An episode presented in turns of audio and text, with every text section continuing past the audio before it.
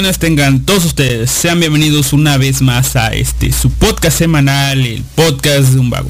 Soy Alister y como cada semana comenzamos.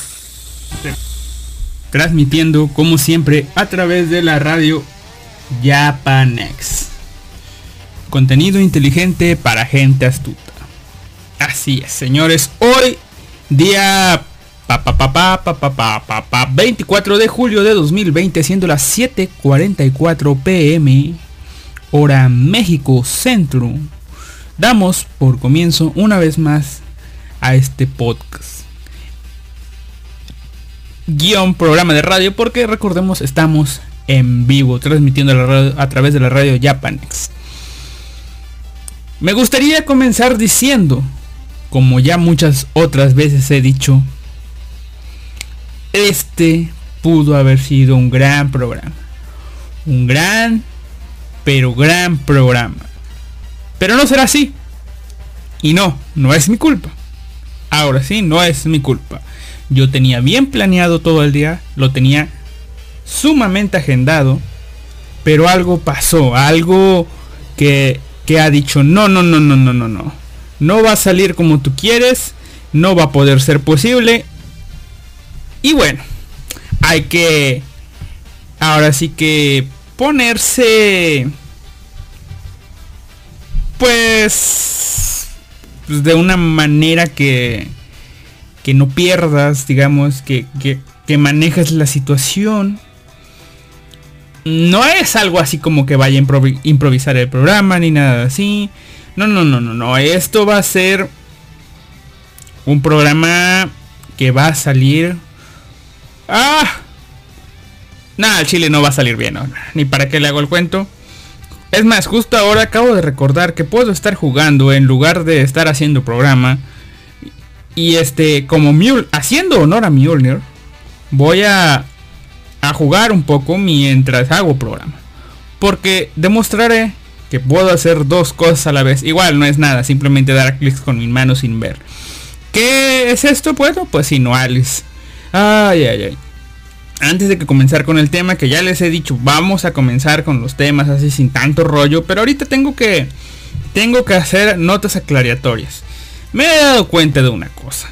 Generalmente olvido, y debería ser lo que hace Mjolnir, ya que hablo de él, escuchar el podcast antes de subirlo, o sea, pero me da flojera, así que simplemente lo subo y ya, la descripción la hago al momento, así que simplemente se sube ese programa y listo, es un programa que sale sin cortes, sin ediciones, la mayoría de las veces, ¿verdad? Hubo programas donde sí hubo cortes y ediciones, pero por algunas causas de fuerza mayor. La mayoría de las veces no es así. Pero les digo, yo olvido las cosas que digo. Probablemente he olvidado algunas de las cosas que dije de reservo y probablemente no dije algunas, es que todo esto, estas, esta situación que les estoy diciendo es porque olvidé si dije lo que quería decir de Rosero, algo importante, algo que estuve practicando para que no se me olvidara. La situación es esta. No recuerdo si dije lo siguiente. Eh, una de las cosas y si no, ya recordé que se la dije. De, una de las cosas de Subaru es que él no murió. Él fue transportado a otro mundo y no experimentó la muerte en lo que él consideró al principio su mundo real, su entorno real. Él no murió allí. Por tanto, su psique es un, poco diferente a la de otros protagonistas de Isekai. ¿Ok? Experimentó la muerte, entre comillas, el regreso de la muerte, sí que técnicamente sí, sí, sí cuenta como muerte. Experimentó la muerte en un mundo de fantasía. Así que su percepción de ella ya viene un poco condicionada. Eh, a fin de cuentas, más, más adelante, no creo que lo vayan a hacer. Pero incluso Subaru, por el cómo es, le pasaron las cosas, podría llegar a considerar que todo lo que está viviendo es un sueño, es una ilusión, es una mera fantasía, por el simple hecho de, oh, diablos, ¿quién va a regresar de la muerte? Sí, ¿verdad? Pero bueno, al menos ya acepta eso como su realidad y ha comenzado desde, cero, como lo dice el nombre de su historia. Eso es una cosa, que no recuerdo si la dije, pero según yo, ahorita acabo de recordar que sí la dije, ¿no? Una última cosa más. Yo hice el podcast pasado, el podcast número 100 viendo el corte del director de Recero, que la verdad no tuvo muchos cambios más que una escena añadida de 3 o 4 minutos al final de su último capítulo que viene a arreglar la situación para darle continuación a lo que es su segunda temporada. Cosa que cuando comencé a ver la segunda temporada me sentí sumamente estafado porque esos 3, 4 minutos que son el final del corte del director no son otra cosa más que los 3 o 4 primeros minutos de la segunda temporada. Así que si tú solamente viste Recero y no viste el corte del director, no hay pedo. Absolutamente ninguno. ¿Por qué? Porque ya lo viste. Es más, algunas personas vieron otra vez Recero en lugar de... Pero vieron la serie original en lugar del corte del director y no tienen pedos tampoco porque pues esa escena que se perdieron, esa escena Marvel vino, vinieron a ponértela como intro en la nueva temporada, ¿ok? Pero, ya saliendo un poco y terminando para Recero, yo solamente les digo, había visto ese corte del director. Pero antes de ver la segunda temporada, quise ver otras cosas que habían salido. Importantes, porque están los formatos chivis que la verdad no no quise ver, ¿verdad? Pero está la, las ovas, las ovas las cuales son eh, se llaman mm, ay no me acuerdo, pero eh, son dos ovas, ¿no? Una nos cuenta es está basada creo en la historia precuela de Re Zero, es una novela, digamos que la novela cero que nos cuentan cómo, cómo era la relación entre Puck y Emilia, de cómo hicieron el contrato entre ellos, cómo era la situación. Y la otra era una historia que va posterior al ataque de los perros, al ataque al arco de la mansión de Roswell, donde, donde la, la cosa es de evitar que Rem muera, evitar que Subaru muera, eso. Y anterior a la, a la ida a lo que es la capital. para hacer los hechos de donde Subaru aprendió un montón de cosas. Y, digamos que esos dos arcos, antes del último arco que salió en el anime, ahí va la ova. Ahí va esta ova. Y con esta ova puedo retirar lo que dije antes. Que, que, yo siempre había considerado que, que esta Rem era, eh, o, sea, muchos se enamoraron de ella, de que ah, esa declaración de amor tenía todo, todo, todo, todo, todo visto. Pero yo siempre lo consideré de que como, oye, está loca, no mames, no lo ves, está, está, es raro, ¿no? Te tiene toda una vida junto a ti, planeada, o sea, ni te ha preguntado nada. Sí, sé que, ahora sí, viéndolo bien, todo esto viene siendo como una, un síndrome, bueno, no sé si un síndrome efecto de, del puente colgante, de que es pues como la rescató, se enamoró, básicamente, vámonos sin tanto rollo, vámonos a la, a la cosa japonesa. Se enamoró porque lo salvó. Pero bueno, la, la tendrías loquita y normal, ¿no? Es lo que uno esperaría, como, como, como toda vez llegaron gente, llegó Life Anime Bob podcast. Dice, saludos Alistair, saludos Life Anime Bo. Acabo de comenzar y todavía no comienzo el tema, así que no, no, no importa. Solamente estoy aclarando algunos puntos de del podcast anterior que no recuerdo si que no recordaba si dije no y esto ya es viendo las ovas no para dar por cerrado el tema al menos de recero por un tiempo eh, el cual es eh,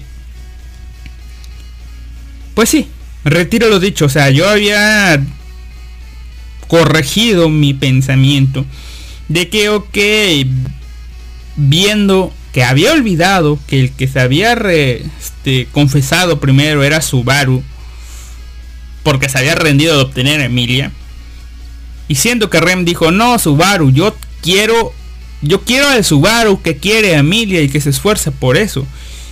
Y que después Subaru bueno, que obtiene la declaración de Rem, que lo quiere y que no sé qué, y que posteriormente Subaru dice, ok, ok, ya, ya, ya capto, ya. Este, ¿sabes? eh, sí, sí quiero Emilia, ¿no? Y, Rem se queda en la friendzone de what? Y yo dije, ok, ok, ok, sí, había olvidado, eh, había olvidado esto, nunca lo, tuve en cuenta, ok, Rem, no estás tan mal, ok, simplemente tratas de estar ahí con él y, ya, ya, ya. Pero en, la OVA nos hacen más énfasis de esto, ¿no? Supongo que en la novela ligera se había mencionado, cosas así, yo lo había omitido de que Rem todos los días va a despertar a Subaru. Pero va antes de despertarlo. ¿Para qué? Para verlo dormir. Se le pega como... No sé, como una sanguijuela.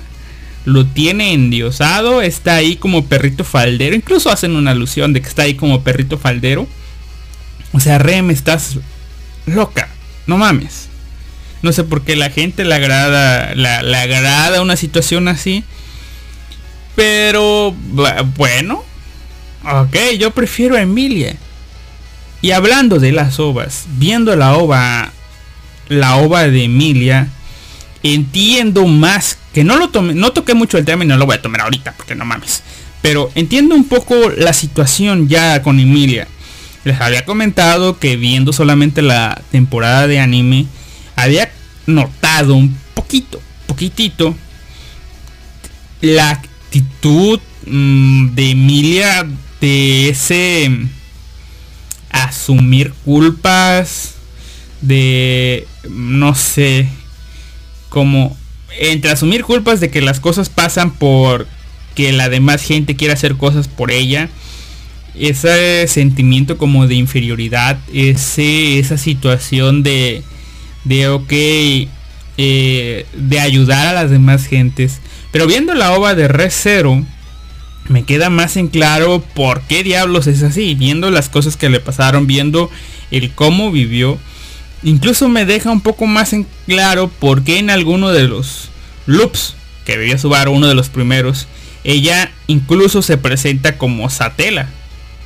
En la ova ya te, o sea, te muestran el cómo vivía ella te muestran cómo pues la pasaba la pasaba solo incluso Pac se los llega a mencionar ok todos los días lo que hacen en este bosque con un montón de estatuas de hielo que son pues ahora sí que los habitantes de la aldea congelados en esta forma en forma de estatuas todo lo que haces es hacer un mapa del bosque y limpiar a todas las personas del bosque, mantenerlos limpios y cuidados. Y haces eso día tras día, tras día, tras día. Y lo único que comes son semillitas que consigues en el pueblo. O sea, que, ya de plano, o sea, tú les das cristales super mega pinches valiosos y ellos solamente te dan semillitas. No mames, o sea, y, y Emilia lo acepta sin rechistar porque así asume, así sobrelleva ese, ese tipo de carga que tiene, que ella se siente responsable, pese a que ha olvidado todas las cosas que pasaron. Yo digo, ok, ok, entiendo un poco más y viendo el cómo ya se comporta Emilia en esta segunda temporada, no tengo dudas de que Emilia es mejor Rem. Y tiene más tetas, según el autor. Así que jódanse. Rem lovers, por si se llaman así o no sé cómo se llaman. Pero bueno, leyendo comentarios dice Life Anime Bo, que es la única persona que ha llegado hasta ahorita. Eh, esperen, hay uno más. Sí, solamente es otro anón. Asumiré que es uno de los anón que siempre viene. Eh, dice el, mil felicidades por llegar a los 100 programas. Gracias por recordármelo. Gracias por, por, por estar aquí. No sé si se han escuchado todos los programas, pero, pero, pero, pero, pero gracias a su comentario tan valioso. Me acabo de acordar que sí tengo comentarios en los últimos programas y es tiempo de leerlos. Antes de comenzar, y dice Life Anime Bob Podcast. En otros mensajes, estaba escuchando que los primeros programas, es decir, el 1, el 2, el 3, etcétera, en conmemoración a Tarardo con tu continuo trabajo. Ah, sí, los primeros programas, sí, eh, eran eran simplemente para hablar de Janevado, según, o sea, o sea, ni siquiera ni siquiera tenían nombre tal cual. Creo que ni siquiera les he puesto nombre, simplemente son son dice desvaríos de un vago sobre esto, sobre el otro, sobre el otro. ¿Por qué? Porque mi intención solamente era comentar de algunas cosas, ¿no? Incluso sí, sí fueron en Samp. pero no fueron transmitidos en la Japanex. No recuerdo en qué programa comencé a transmitir a través de la radio Japanex, porque Kaiser, no sé si ustedes mandaron, le mandaron a preguntar a Kaiser, pero yo hice lo que Kaiser dijo. Eh, Kaiser puso, manden un correo a este mail con una prueba de lo que hacen. ¿Y que hizo Alistair? Bueno, yo mandé un mail con la prueba de pues de lo que hacía al mail que tenía Kaiser y, ni siquiera, ni siquiera, ni siquiera, ni siquiera, ni siquiera lo peló, no hacía caso. Y no recuerdo si Jin me inventó, me invitó a un programa. Porque yo ya subía los podcasts a este. Yo ya subía los podcasts a, a Evox antes de la Japanex. O sea, los comienzos dije, lo hago, lo subo a Evox. Para no ser esos que tardan mucho en subir, ¿no? Desde el principio de los principios tengo la costumbre de grabar, publicar en ebooks. Porque no tenía fecha de subida, solamente uno cada semana, grabar, subir a ebooks. Pero mm, en una de esas el caballero Jin se enteró y dijo, ok, vamos, lo invito al programa. Y me invitó a Malvivir, creo que fue la primera vez que estuve en la Japanex. Y le comenté, ah, sí, Kaiser no ha mandado, ¿no? Y, después de eso dije, ah, mándele mensaje en Telegram. Y yo, bueno, le mando mensaje en Telegram. Y pues ya me contestó de, ah, no mames, sí, me mandó mensaje, ajaja, TGG, pero, pero, no lo había visto. Y sí, no lo había visto, y ya después ya me dio acceso y desde ahí estoy aquí. Eh, y ahí uno de los pues, agradecimientos que le, doy es al señor Gato Cosmos. Que con unos comentarios acertados me supo guiar. Comentarios como caballero, póngale un jodido nombre a, a, su episodio para que la gente sepa de qué diablos está hablando. ¿Sí? Sí, porque el primer programa fue Desvarías de un vago. El otro también. Y, el otro. Pues también. Y supongo que el otro también, no recuerdo. Pero. Eh, pues. Así que gracias a los dos. Y Rem tiene dos muy buenas razones para amarla. Y repito lo que dije. Según el autor, Emilia tiene dos más grandes razones para amarla muchísimo más. Está la lista. No recuerdo dónde. Bueno, sí, sí, sí, sé dónde está, pero seguro, seguro se pierde. Es más, la voy a buscar, chingue su madre. Voy a buscar aquí en eh, si fui lo suficientemente listo, guardé el enlace en el, eh, el Telegram, en los mensajes guardados, porque siempre guardo las cosas importantes ahí, pese a que luego se pierden. Entre mandarla en el celular y eso, sí, no está, se perdió. Pero bueno, la cosa es que, ¿cómo se llama el autor de... ¿Cómo se llama el autor de... Puta. Sí, ¿cómo se llama el autor de Rosero en Twitter?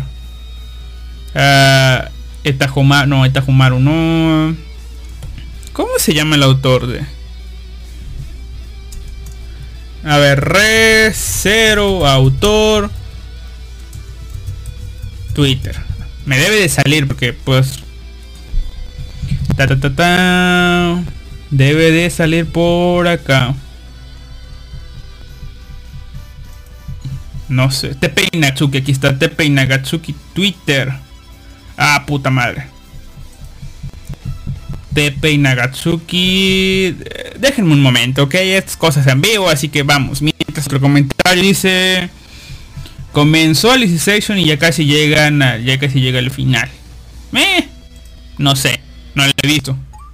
O sea, He visto los dos, ¿verdad? Pero no he visto el último capítulo. Y sí, sé a lo que se refiere. Ahorita, ahorita digo sobre eso. Pero aquí está. Aquí está Nesumironiaco. Aquí está. Así que debe de ser este. Porque sí, el Firefox y todos los demás exploradores te guardan el historial. Pues, en la barra de direcciones, ¿no? Las cosas que visitaste. Así que si sabes usarlo, te va a salir, ¿no? Así que pues de Nezumi Onianku es lo único que he visto. Así que espero que sea este Twitter el, el este, mejor dicho, este tweet, el que estoy buscando. Donde el autor por alguna situación poseó lo que son las el sí, sí es este el tamaño del busto de sus personajes de mayor a, menor no conozco todos los personajes de R0 y algunos están ah, bueno sí algunos están mal no algunos están muy bien traducidos tanto así que ponen el significado así que vamos a leerlos eh, Priscila es la que tiene los pechos más grandes y recalca aquí entre paréntesis que es gigante. Ok, no sé. Después está Minerva. Después, no sé quién es Minerva, la verdad. Después está Elsa, que, oh, putas madres, sí me acuerdo. Y, ah, Elsa. Sí. Luego está una tal Sekhmet. Luego, luego, luego, luego de ella está Kursh. Kursh. No. Kursh yo creo que es Krush. Yo creo que Crush se refiere con Crush y sí, Crush las tiene grandes, pero no se nota porque siempre va en un traje formal o en, en una armadura, en un, con un peto de armadura. Después está Frederica, mm, es la mate, es la mate, la mate rubia que salió en el último capítulo. Luego está Carmila, luego está cha cha cha cha Emilia, Magi Tenshi luego está Emilia, luego está Rem, o sea que no están tan separadas, pero Emilia es mayor que Rem. Luego está Kitna, que pues vendría siendo casi casi igual que Emilia, se parecen, pero pues eh, es Emilia, Rem, Kitna. Luego está Anastasia, luego está lo que traduce como Cordero, luego está Daphne, luego está Fieltro, no sé quién es Fieltro, pero bueno, Fieltro. Luego está Mimi, Mimi es la gatito. Sí, sí, Mimi es la gatito. Luego está Beatriz. Luego está, no sé quién sea, Tofo, Tofón. Luego está Corona, quién sabe quién sea. Luego está Petra. Entre paréntesis que dice que es una petanco. Y luego está Ferris. ¿Había necesidad? No tengo idea, pero ese es el orden. Conclusión, Emilia más George que Rem la fiscalía descansa. Eh, pa, comenzó con el en el programa 1 y ahora después de 100 programas no termina todavía. Mm. ¿En serio? Bueno. A ver, vámonos a ver. Aquí no hay comentarios en el 97. En el 98 tampoco hay comentarios. Bueno, si hay comentarios, pero creo que ya lo leí. Si no, de todas maneras lo vuelvo a leer. Allen Marcel dice: Saludos, qué buen programa, muy divertido, informativo. Trato de estar pendiente en las transmisiones en vivo, pero por el trabajo nuevo que tengo, sí, ya lo había leído. Igualmente la app de Japanex me avisa, aunque sea algo de tiempo. Sí, porque las mando manualmente, pero pronto, pronto habrá cambios en eso. Eh, sí, el creador de esa aplicación es Jin. Así que, gracias a él, ¿no? Y saludos, es el podcast desde Live Anime Bo. Saludos, aquí está en vivo. En el de Durarara, pues no sé, no hay comentarios. Hay dos manitas arriba. Ah, debo de ver quién nos dio manita arriba. Supongo que sí. Allen Marcels y Jorge Adrián Cruz Cruz. Saludos a Jorge. Y en el podcast número 100 hay tres manitas arriba. Que son de Álvaro 22. No recuerdo haber visto a Álvaro 22 antes por aquí. No, creo que sí. Creo que sí, en alguno que otro podcast. Allen Marcels y Jorge Adrián Cruz Cruz. Nuevo, gracias. Eh, pa, pa, pa, pa, pa. Chi, Creo que sí lo había... Ah, no sé, pero saludos. Creo que sí lo había visto antes. No me acuerdo. Al menos dándole, no comentando, pero sí dándole like a, otro de los podcasts. Jorge Adrián Cruz Cruz comenta. 100 podcasts. Vaya, felicidades. Aunque no he escuchado todos. Y a mí me gustan los Isekais. Pero lo que es Recero, Konosuba y Sao no los he visto. Y como que no me llaman la atención. Saludos. Wow, se está perdiendo de algunas cosas de grandes. Ok, Sao, te lo dejo aparte. Sí, muchos cabrones la critican. No tengo pedos con eso. O sea, es cuestión de gustos. Pero lo que es Recero, que también cae en cuestión de gustos. Y Konosuba, wow. O sea, te estás dejando, digamos que a los grandes afuera. Pero supongo que el anime del slime y el anime de... Oh, el anime del slime. Y el anime, bueno, y el anime que va a salir de la arañita sí lo vas a ver, porque esos están buenos. Pero... Ok, si tuviera... Dejando usado de lado, si tuviera que recomendarte uno... Y si, como dices tú, te gustan los seca, y te recomendaría que vieras mínimo con Osuba. No sé, mínimo la temporada 1. Que está, está bueno con Osuba. La temporada 2, la verdad, a, mí ya, ah, no sé, fue un bajón, pero la película subió por todo lo alto. Así que, no sé, te recomiendo con Osuba que le des una miradita. Dices que te gustan los Isekais, así que bueno. Alien Marcel vuelve a decir aquí, mil felicidades por sus 100 podcasts. En algún momento hablará sobre sus comienzos podcasteriles y cómo ha sido esa experiencia tanto en el podcast como en Japanex y demás. Saludos y felicitaciones y que vengan muchos más. Todos los mejores deseos desde el podcast de Life Anime Bo de Santa Cruz de la Sierra de Polipia. Pa, pa, saludos de nuevo. O oh, una cosa. O sea, sí, hablar en el programa 100 sería muy cliché decir, oh, sí, voy a hablar de todos los programas. Así como lo hizo la zona la vez pasada, ¿verdad? Pero lo voy a dejar para septiembre, octubre. En un mes y algo. Cuando cumpla dos años transmitiendo en el programa. A ver, no sé qué podcast sea, pero cuando cumple más o menos los dos años voy a voy a tratar de hablar de eso. Si es que no tengo otra cosa de las que hablar. Y ahora tengo una cosa que me lleva dando dudas toda la semana, Life NMBO, acá en el chat. Eh, dice, soy Team Beaco por los taladros y el Kashira. En segundo lugar, Ram, porque no me agrada físicamente, porque me gusta que me agrada, ah, me agrada físicamente, claro, wow.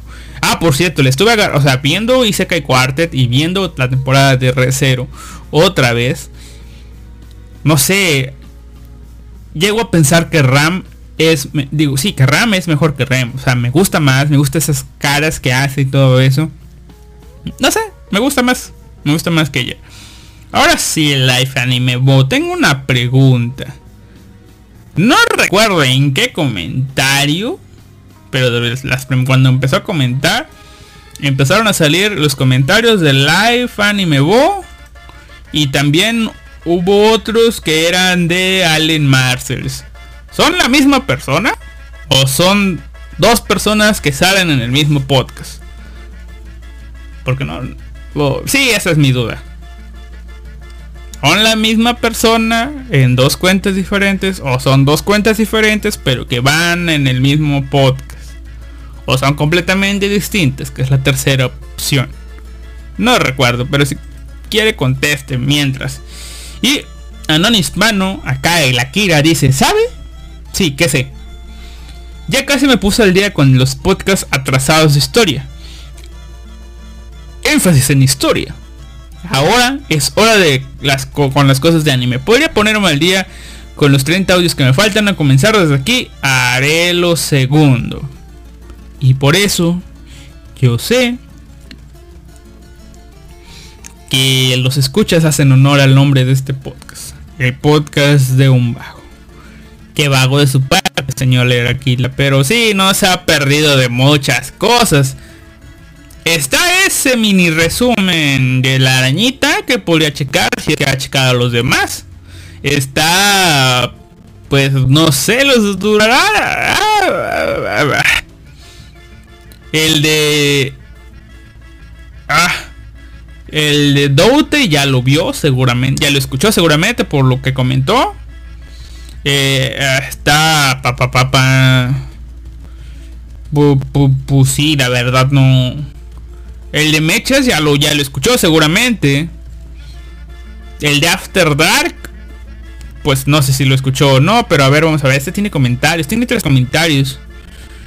Y Ah, los de Origin, los de Origin. Sí, los de Origin están los... Ah, el 86, el de... El de sí, el, si no ha escuchado el 86, escúchelo. A ver, a ver qué tal sale, ¿no? Y el de Babylon, no recuerdo, pero... hice un brillante juego de palabras que vendría siendo un brillante juego de números con el podcast 81 donde hablé de porno seguramente. Creo. Para mí fue brillante, 81 más 18. En, mi, en ese momento tuvo muchísimo sentido para mí. Ah, es un comentario de Luis Daniel que dice, sorry, me estoy poniendo al corriente con los episodios. Espero que siga por aquí, Luis Daniel. Y si no, pues... Pues, pues no, ¿verdad? Pero bueno. Eh, ay, no me cargaron en Facebook. Pero seguro en Facebook no tengo mensajes. Ah, eso que pasa por dejarlo desactivado. Solamente estoy subiendo imágenes diarias. Pero, pero, espero tengan impacto. A ver, aquí este no tiene. La foto de Crush obviamente no tiene nada que ver. Esta tendrá... Ese es el pedo, se pierden los podcasts entre tanta imagen. Oh sí. Es lo que pasa por tener actividad de ese tipo. Pero creo que ya va siendo hora sin haber, dice... Es el marco institucional, a veces otra personal de las muchas que tengo. Yo aquí llegué en unas fechas de año nuevo donde hablaban de porno y lolis legales en Japón y me quedé. Eh, supongo que hablaba de Idol. Sí. Oh, sí. Idol. Que me tomó tiempo terminar, pero bueno, Idol. Sí, ok, entonces acá aclara un poco de mis dudas, ¿sabes? Yo desde... Desde joven viene... O sea, hay unas personas que dicen, no, yo soy bipolar. Oh, sí, sí, sí, yo también soy un gatito neko kawaii y todo eso, pero hago pausa. Pausa dramática, gente, pausa dramática.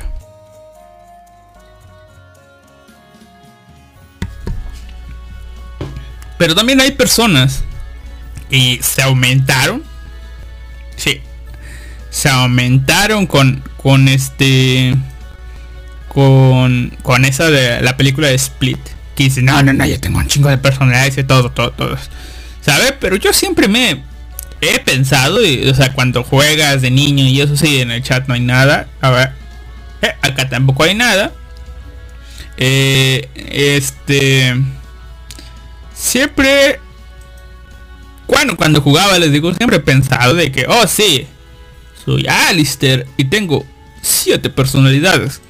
Nada definidas, Obviamente, pero, pero tengo 7 porque, porque son 7. Es un número chingón, cabalístico, que en ese momento no sabía que era cabalístico, pero bueno, son 7. Cuéntalas, mira, se llaman así, así, así, así así. Sí, así. A veces soy así, a veces soy acá, a veces soy acá. Obviamente con el tiempo se van diluyendo y todo el pedo. Eh, y este...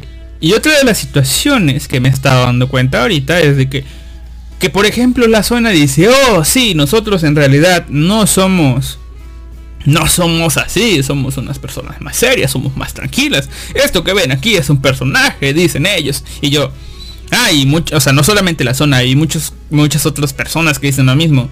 Nosotros tras el micrófono o delante del micrófono somos otra persona, somos un personaje que se va creando para mostrarles a ustedes lo que somos realmente bueno, lo que queremos mostrarles, pero no les mostramos lo que somos realmente porque somos otra cosa. Y yo, como les digo, comenzó con los desvarios de un vago. Yo dije, ok, eh, en teoría, eh, soy yo, no, no, no he cambiado nada, sigo igual, pero como les digo, hay veces que como no escucho los podcasts, no suelo escuchar mis mismos podcasts, eh, olvido las cosas que dije, como por ejemplo ahorita con Recero, o sea, se me, se me medio olvidan y tendría que volver a escucharlas. Pero es como que Alistair, la personalidad, Alistair tomó control, o toma control del momento que estoy tras el micrófono haciendo una transmisión. En el podcast de un vago. O en algún otro que esté manejando. Me serviría en algunas otras situaciones, pero todavía no las he detenido. ¿Verdad? La mayoría de las veces soy el güey que, le vale vergas todo. Pues soy ese güey que le vale vergas todo, pero... Como el güey que le vale vergas, que ahorita les voy a hablar. Pero eso pausa, ¿no? Así que sí, a, fin de cuentas el personaje, quieras o no, se va creando. Pero no soy de esas personas que se van a excusar. no, no, no, no, es un personaje. No, no, no. Al menos no es mi intención. Eh, ah, puta madre. Acabo de borrar algo que no es. No es mi intención. Ta ta ta. Sí, mi intención. Acabó borrando el primer comentario que iba a hacer sobre el podcast. Pero bueno, aquí lo tengo guardado, ya lo recuperé. Control Z funciona. Eh, sí, la, situación es esa, se van creando. Así que entiendo lo que dices de, la, de, las personalidades y eso, ¿verdad?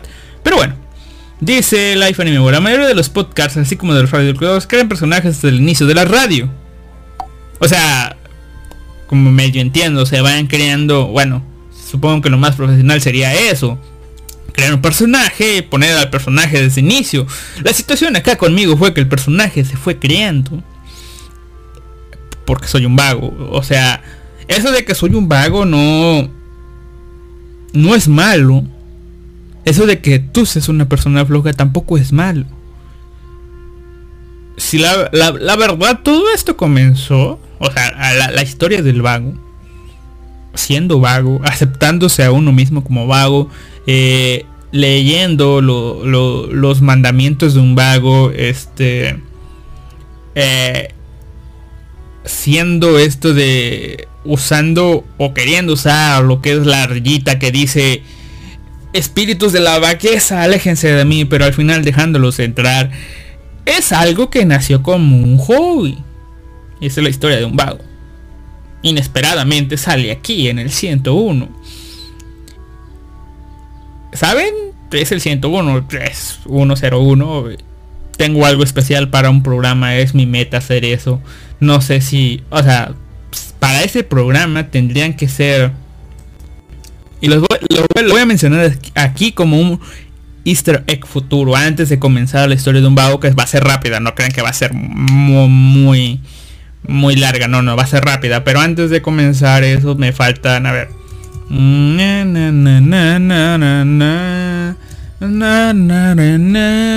Sí, sí, sí. O sea, me, he puesto una meta a largo plazo en estos días solamente por joder. Y si la logro, espero que no se me olvide ese día. Espero que no se me olvide. Es una meta muy largo plazo. O sea, ya van casi dos años con este podcast. Y la meta a este plazo es a un podcast por semana sería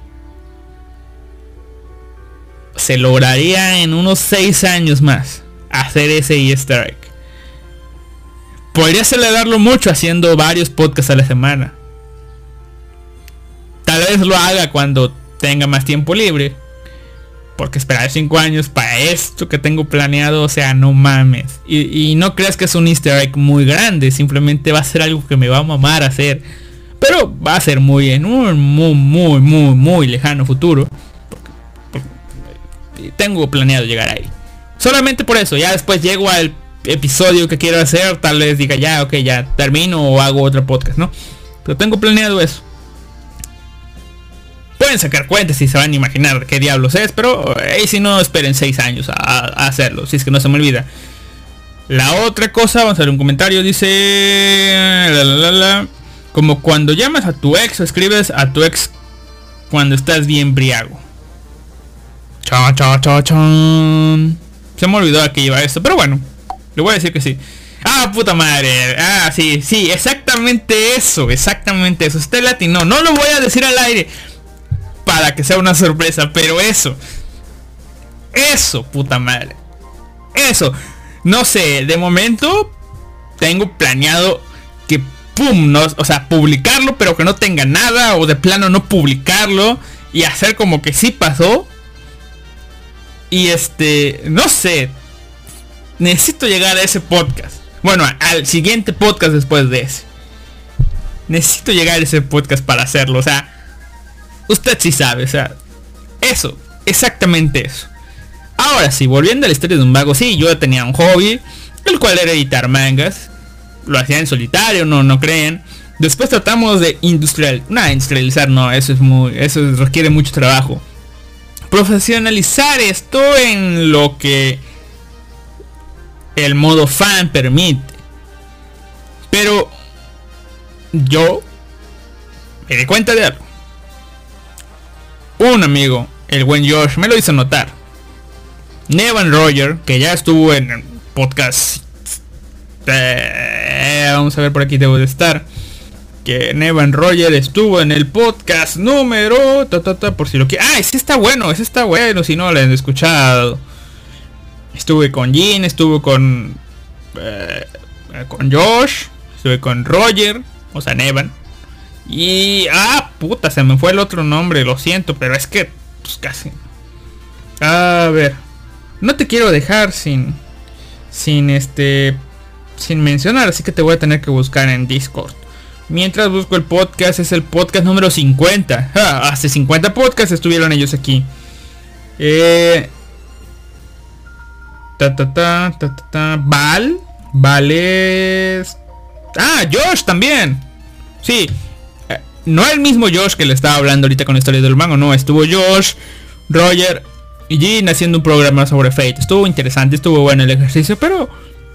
Sí, estuve con Roger hablando ya del, del Josh normal, de Josh, la historia de amor entre Josh y Roger, no sé, es una historia muy trágica, es una historia de amor, donde Josh y Roger entraron a un escalache muy grande, muy, muy pesado en esos tiempos. Probablemente ustedes no lo conozcan si son nuevos, pero porque la sección de manga se murió.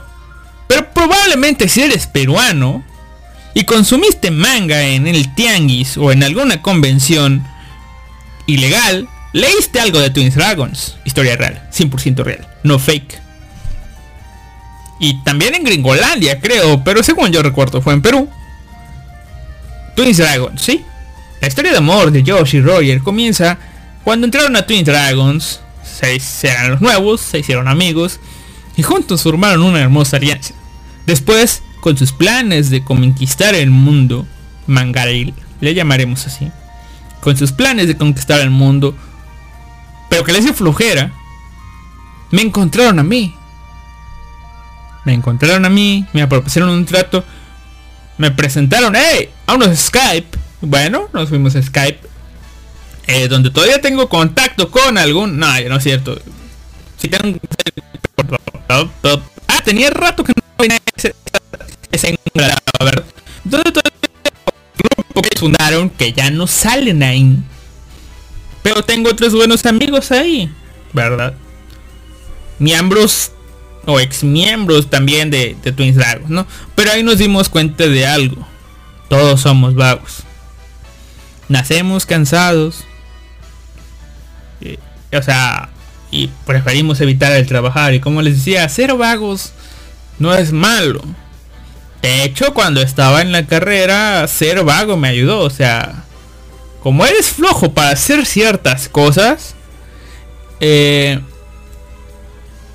buscas alguna manera que te felicite. Puta Ah, ese felicite yo se los doy en consecuencia leer la arañita y que dijera felicite en el error de, de la arañita. ¿Verdad? Pero bueno. Otra historia, es otra historia. Lea, escuchen el podcast de la arañita. 3, ¿ok? Pero bueno, ser un vago te facilita algunas cosas.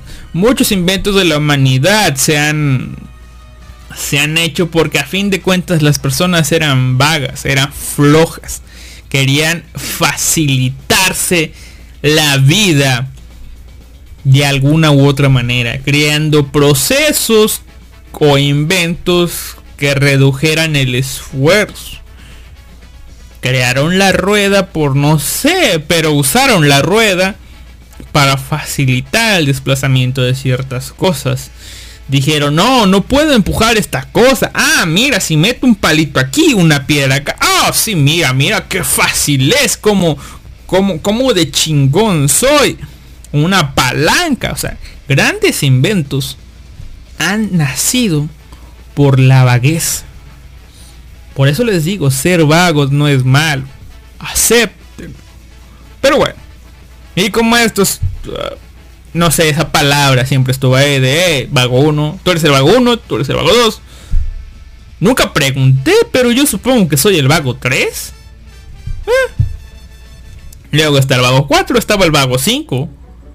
Luego también estaba iluso con 1, iluso con 2, iluso con 3. Creo que yo era el 4. Pero bueno. Eh, tuvimos esos pequeños motes y a fin de cuentas la pasión se fue apagando. haciendo honor a nuestro nombre, somos vagos, ¿no? Si otra gente lo hace, ya para qué diablos lo hacemos nosotros. Es decir, se robaron nuestros proyectos, nosotros solamente los dimos a, la luz como que les dimos a la gente el conocimiento de que, hey, miren, aquí hay mangas moe, traduzcanlos, no solamente son shonen. Creemos, o al menos yo creo que, que hice mi, que di mi granito de arena para que otros cabrones vinieran. Aunque ahora están cobrando por hacerlo, pero bueno, yo no estoy pagando, así que no hay pedo, no soy estúpido. Si voy a pagar algo, voy a pagar por algo legal. Pero esa es otra historia. Luego lo toco. Así que, eh, ahora que ya hay muchos grupos que se esfuerzan y todo el pedo, pues dije yo, pues ¿para qué? Pues para qué esforzarme si ya hay otra gente que lo hace. Obviamente mi gran ego, porque eso es algo que cuando estás en ese, no sé, digámoslo en esa industria, aunque no es industria, cuando estás en ese, en ese tipo de comunidad, es algo que nace, es el gran ego que yo digo, hey, yo lo hago mejor que... Es más, yo lo hago mejor que la puta editorial esta. Porque a fin de cuentas sí lo hago. O sea, el ego se te infla por los cielos. Pero... Hasta aquí lo vamos a dejar. No quiero ser tan largo el tema. Acéptense como vagos. Vuelvo ya. Ya volví, les digo, o sea, las cosas ahora van a ser rápidas, no van a tener pausas, no vamos a tener música en medio, simplemente una cancioncita al final y para acabar, ¿no? Ahora sí, volviendo al tema central de esto. Como dije, iba a ser un gran programa. Un gran, pero gran programa. Y aquí todos se han ido. Todo se derrumbó. Ah, ¿Sería cuestión de esperar a que Life Anime vuelva? No tengo idea. Igual lo va a escuchar en formato podcast. Así que ta ta ta Vamos a comenzar esto. Ya les había dicho, iba a ser un gran y hermoso podcast. De hecho lo voy a seguir titulando igual. A fin de cuentas contaré lo que recuerdo del final. Pero mm, pudo haber sido mejor, yo lo sé.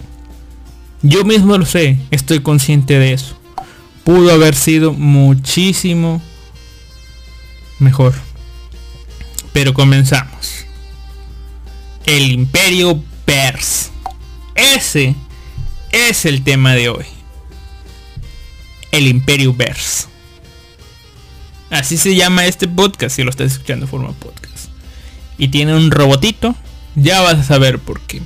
Hoy tenía planeado hablarles de esto como una gran historia como una historia anecdótica de cómo se creó un imperio, de cómo se mantuvo, aunque no recuerdo a ciencia cierta si se mantuvo o no. Porque lamentablemente esto va a ser en dos partes. Ay, se me olvidó mencionarles por qué diablos va a ser a dos partes. Tengo que justificarme. Así que todavía no he comenzado, todavía no comenzamos. No, todavía no he comenzado. Vamos a decir por qué diablos esto cosa es a dos partes. Mi plan original era documentarme totalmente de este tema. O sea, mi plan... No, no, no, no. Ok, soy sincero. Vámonos atrás. Mi plan original era hacer esto que voy a hacer ahorita. Pero conforme me documentaba, mi plan cambió. Dije, ya robé lo suficiente con Durarara haciendo tres programas. ¿O cuatro? No recuerdo. Dije, y esto, si me documento más, lo puedo hacer como una gran historia. La creación de un imperio y cómo, cómo se lo vive. Me termino de documentar bien. Si me dan los tiempos, ocupo mañana viernes que estoy libre. A medias. Ocupo mañana viernes que estoy libre. Y para mediodía. O como ya me dijeron que ahorita, ahorita que estoy transmitiendo iba a estar libre. Sin ruido alguno.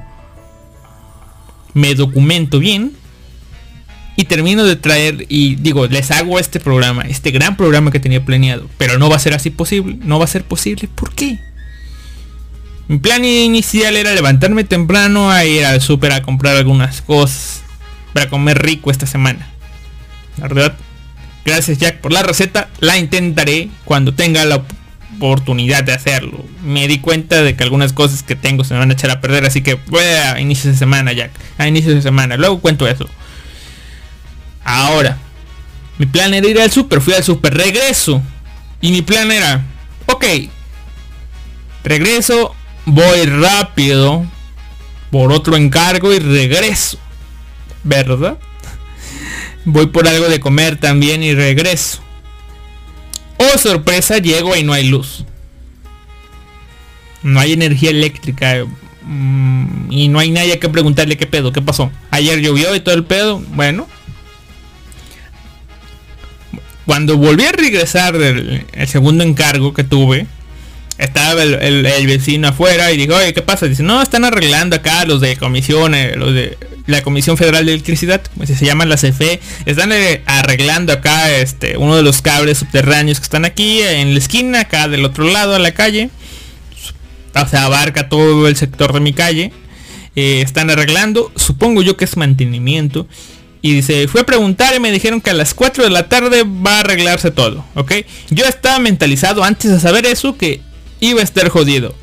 Tengo una cita a las 11 de la noche para partirle el culo a los 7 pecados capitales y no va a poder ser porque no tengo energía eléctrica y no creo que esta cosa regrese hoy. Porque yo pensé que la situación era de que como ayer llovió y llovió fuerte, con viento, se jodió la situación y van a tardar en arreglar, ¿no? Como no llegó rápido, dije yo que es eso, va para largo, ¿no? Pero ahora que me dijeron que están en mantenimiento y que a las 4 terminan, voy a confiar en ellos y voy a ponerme a usar el celular. No podía usar otra cosa, por lo tanto no me podía documentar bien de, la, de esta cosa que les voy a hablar, del Imperio Verse. Así que se me jodió toda la situación, incluso pensé que este programa no iba a ser posible. Justo cuando estaba resignado a dormir temprano, para despertar en la noche a ver si ya había luz. Eh, me encontré con un video y dije, ok, me voy a topar con un videito acá. Oh, está interesante, lo voy a ver. Y dije, ok, se me va a acabar la pila del celular porque estaba muerta, porque no lo cargué ayer, estaba a tope. Le eché carga, digo, le eché una recarga a mi otro celular para pasar el rato en lo que me daba sueño. Y justo cuando le di la recarga y justo cuando se activaron los datos, el vecindario entero gritó ¡Eh! Y yo prendo la luz, hay luz, hay luz, gente, hay luz. Y pues me comencé a preparar para hacer el podcast, para comenzar a grabar. Oh, ah, otra de las cosas que hice en la completa oscuridad fue cortarme el cabello yo solito. Sí, porque me compré una, o sea, en primera estaba desde hace o sea, te cobra como 100 pesos que vendrían siendo a... no, no son muchos dólares, pero... A ver, 100 MXN UCD ta ta ta ah, vendría siendo 4 dólares con 50 para otros países 100 pesotes por cortarme el cabello está muy caro eh. Eh, allá en mi pueblito natal por menos de la mitad me lo, me lo cortaban y era mi peluquero de cabecera Solamente ahí le permite cortarme el cabello. Y acá tengo que ir a un lado, al otro, porque abren, cierran, abren, cierran. Y no les sé explicar mi, corte. Yo simplemente llego, me siento, como el buen anime que también lo ha comentado. Llegas, te sientas. ¿Y es corte de cabello? Sí. Ah, bueno, sí, comienza ya saben. Pero aquí no saben. Una vez me dejaron casi pelón porque pues me confundí al preguntarle o al decirle. Una vez me senté y le digo, hey, nada más córtale tantito y literalmente le corto tantito, así que fue un robo, pero estaba conforme con eso. Eh, siempre estuve la idea de comprarme una maquinita. Ah, a de la cuarentena les digo, no me, no había cortado el cabello, así que me le pedí acá a la persona con la que iba, hey, córtame el cabello. Y lo hizo con una... Bueno, antes de cortarle el pelo al perro y al gato que tenían pulgas, eh, me cortó el pelo a mí con una máquina para cortar pelo de perro, así que ve, me corté el cabello. Y dije, él puede. Y, vi hace unos meses, bueno, hace unas semanas vi una oferta de una maquinita de Xiaomi. Que no es Xiaomi, pero pues Xiaomi la distribuye. Y este, y, no tenía cables. Y dije, y estaba barato. Eh, la compré. Me corté el cabello con él. O sea, le dije, güey, me voy a cortar yo el cabello. Me voy a cortar yo el cabello. Pero cuando llegues me retocas para pues que quede bien, ¿no? Y, dije, ahora mi plan de aquí en adelante es, ok, ya me lo cortaste, ya está más o menos. Cada que siente que me está creciendo, me voy a dar una pasadita, leve, leve, leve, leve, para agarrando práctica. Y es lo que hice hoy, en completa oscuridad en la habitación. Dije, pues la, la cosa esta es de pilas, pues sirve. Eh, y me corta el cabello. Así con poca luz, a ver cómo queda igual. Simplemente, sí, sí, no quedó bien, pero... Eh, de eso tener el cabello largo o a pagar casi 5 dólares, prefiero hacerlo yo mismo, ¿ok? Y aparte ya saqué las cuentas. Ya cuando yo me corte el pelo 20 veces, la maquinita se pagó sola. Así que ya va una, faltan 19. Ya casi se termina de pagar sola. Soy un cabrón, soy, un avaro, es lo que soy. Soy un puto tacaño de mierda, pero sí. Saludos, Niamo Sakura. Yo también la quiero. Muchísimo, ¿eh? Mire, me, me cubro el ojo así como usted. Cubro, cubro el parche de mi ojo que me... ¡Ah! ¿Cómo me duele? ¿Cómo me duele? Saludos, Niamo. En serio, en serio. En serio, en serio, Niamo. Sí, soy nuevo, Niamo. Acabo de entrar hoy. Es mi primera transmisión. Decidí comenzar por el podcast 101 e irme para atrás. E, es lo mejor, este... Es lo mejor que, que, puedo hacer yo. O sea, comenzar el podcast número 101 y, e ir hacia atrás. Saludos, Ñamu. Gracias por estar aquí presente en mi primer podcast. Gracias. Ahora anime, na, na, na, na, na, na, Nada como el corto estilo de peinado follado. Eh, me lo corté. O sea, ya como estaba, simplemente le di, le di un toquecito a los lados, a las patillas, atrás y siento que me trasquilé. Le di arriba hasta que quedara... Pues, más o menos, quedó igual, ¿verdad? Simplemente de, cuando me cortó el pelo él sentí que un lado estaba un poco largo así que simplemente le di un toque. Pero bueno sí soy un puto avaro tacaño de mierda. Pero sí todas estas situaciones de que no había energía eléctrica dieron a que no me pudiera documentar al completo de este podcast. Por tanto va a ser dos partes si es que me da. Así que bueno dos partes serán. Dos partes y ahora sí aclarado eso que no es a robar con dos podcasts un tema que pudo haber sido de uno es también lo pude atrasar pero al chile al carajo eh, se, viene aquí se viene aquí. El imperio verse. Les voy a hablar de la creación del imperio verse cómo los hijos de puta pueden crear un imperio o hacerse llamar hacerse hacerse cómo les llama mm, hacerse emperadores así nada más miren, empecemos con qué es un imperio, ¿no? Eh, yo siempre tuve, tuve la duda. Eh, en muchas fantasías está la clásica, ¿no? Tomemos un, los isekai, cualquier isekai que tú hayas visto. Por lo general el caballero acá siempre es invocado en un reino, pero está haciendo eh, no sé, teniendo confrontaciones con un imperio. Un, está en el imperio y tiene confrontaciones con un reino, ¿no? A ver, espérense tantito.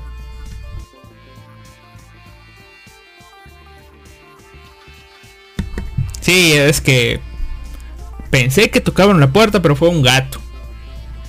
Y no gato cosmos, pero bueno. Eh, les digo, siempre está el imperio, siempre está un reino. Y yo dije, ok. Eh, imperio y reino es nada más para... ¿Cómo les digo? Es nada más para... Pues para diferenciarle el tipo de gobierno de los países. Pero a fin de cuentas, el rey hereda la corona y el emperador, pues igual a su descendencia, es algo magnífico. O sea, son vistos como gente designada por el mismísimo Dios. Que, que digamos que es como básicamente Dios en la tierra. O sea, es alguien con mucho poder que gobierna la tierra. Siempre me pareció que eran lo mismo. Simplemente que alguien se hacía llamar rey y otro emperador. Así que decidí ir a, Google y buscar qué diablos, cuál viene siendo una diferencia entre... Ah, por cierto, esa duda vino mucho con el, el último podcast de la zona, donde hubo No, no. No. No fue el último. No, sí, no, no fue el último. Pero donde hablaron de, de del Imperio Español. Y yo, pero el Imperio Español, la corona española, los reyes de España, ¿por qué son imperio y por qué si es un reino, son reyes? ¿Cómo está la cosa? Y, siempre han oído del Imperio Yankee también, ¿no? Pero bueno, ya, ya es mucho tema, ¿no? El Imperio vendría siendo, tomando en cuenta, bueno, cualquiera, eh, un imperio viene siendo ese país eh, bueno, aquí lo dice en la Wikipedia. Voy a citar la Wikipedia, ching su madre, no voy a hacer bolas.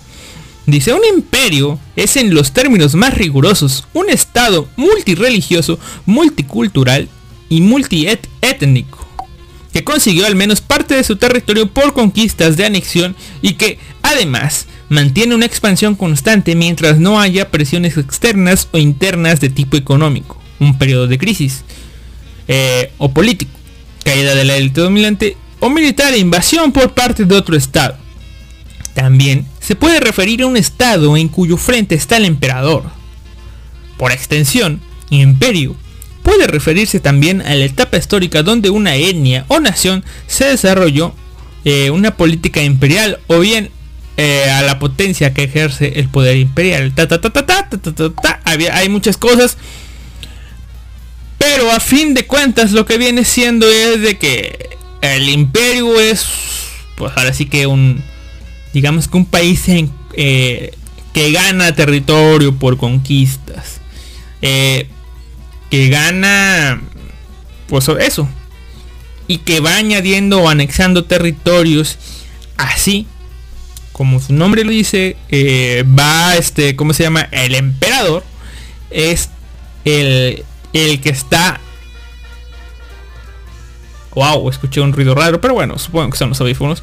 Eh, el monarca, el, emperador, vendría, como va ganando territorios, viene a ser una persona que tiene como vasallos eh, eh, a otros reyes. Es decir, vendría siendo un título, por este motivo, que tiene más, eh, digamos que mayor estatus a este, ¿cómo se llama? Al de un rey. No sé, yo lo vendría entendiendo como que sea un rey de reyes. O sea, hay muchas, en muchas fantasías incluso está lo de que es un reino vasallo a tal reino, ¿no? Eh, de Phenomenal Club. Saludos. ¿Eh? ¿A usted no lo había visto nunca? The Phenomenal Club dice el Imperio Romano. Sí, está el Imperio Romano. Y no recuerdo qué otro imperio. Pero hay otros imperios que, que la arman más en grande. Porque como los dice, son multiétnicos, son multireligiosos. De que simplemente van siendo buenos imperios. De que... Lo cual al, al este... A futuro va va este va causando problemas de que los emperadores por algunos por tratar de ser buena onda con con los demás de que hey mira yo te voy a dejar que tú creas en tus dioses pero te tienes que someter a mí tienes que rendirme tributo, tienes que darme dinero, tienes que hacer esto, esto otro, y yo no tengo pedos con tu familia, es más, ni los voy a matar, nada. Y, los demás reyes dicen, ok, chido, ¿no? Y, así con los demás, pero esto muy a futuro va a tener, o a veces a mediano plazo, ¿no? Eh, va a tener el problema de que va a tener un territorio tan grande que su gobierno que esté dividido, que esté muy fragmentado, no va a poder llegar a todos lados, lo que después va a tener crisis económicas, políticas, rebeliones y cosas así. Que ya lo dijo, ¿quién lo dijo? Alguien lo dijo. Ah, sí, sí, sí, un Isekai que estoy leyendo sobre un gobierno en un mundo de esto es que lo ha dicho. Ah, lo voy a buscar para unas citas de anime, pero no recuerdo qué, qué anime es, que, digo qué manga es. Pero lo dijo, incluso lo manejó la la, la ¿cómo se llama? El manejo que tienen, que, que, solo, que un gobernante de este tipo tiene la oportunidad de hacer una vez. Una y solo una vez. Un gobernante, un rey, tiene la oportunidad de hacerlo una vez. Porque dos o más ya van a caer en lo que es tiranía. Pero con que lo hagan una vez es más que suficiente. Y esto vendría siendo a hacerlo una vez a mostrar el poderío del gobernante. Mostrar que es alguien que es de armas tomar en resumidas cuentas. Mostrar que es alguien con el que no se debe jugar. Si se juega bien esta carta, eh, pues básicamente la carta de la opresión, vas a tener un reinado próspero por algunos largos años. Incluso puede durar pues unos siglos, ¿no? Esta carta vendría siendo, no sé, algún ejemplo es arrasar con una ciudad rebelde, masacrar a todos, quemar una ciudad. ¿Para qué? Para mostrar tu poderío, para mostrar que contigo no se juega. Y ya si lo haces muchas veces, obviamente, más que miedo y esa sensación de respeto, vas a irte ganando un odio de tus ciudadanos, un odio de los demás países vecinos, lo cual va a desencadenar rápidamente en alguno que otro golpe de estado, intento de asesinato y tu imperio, o tú como emperador vas a valer mierda.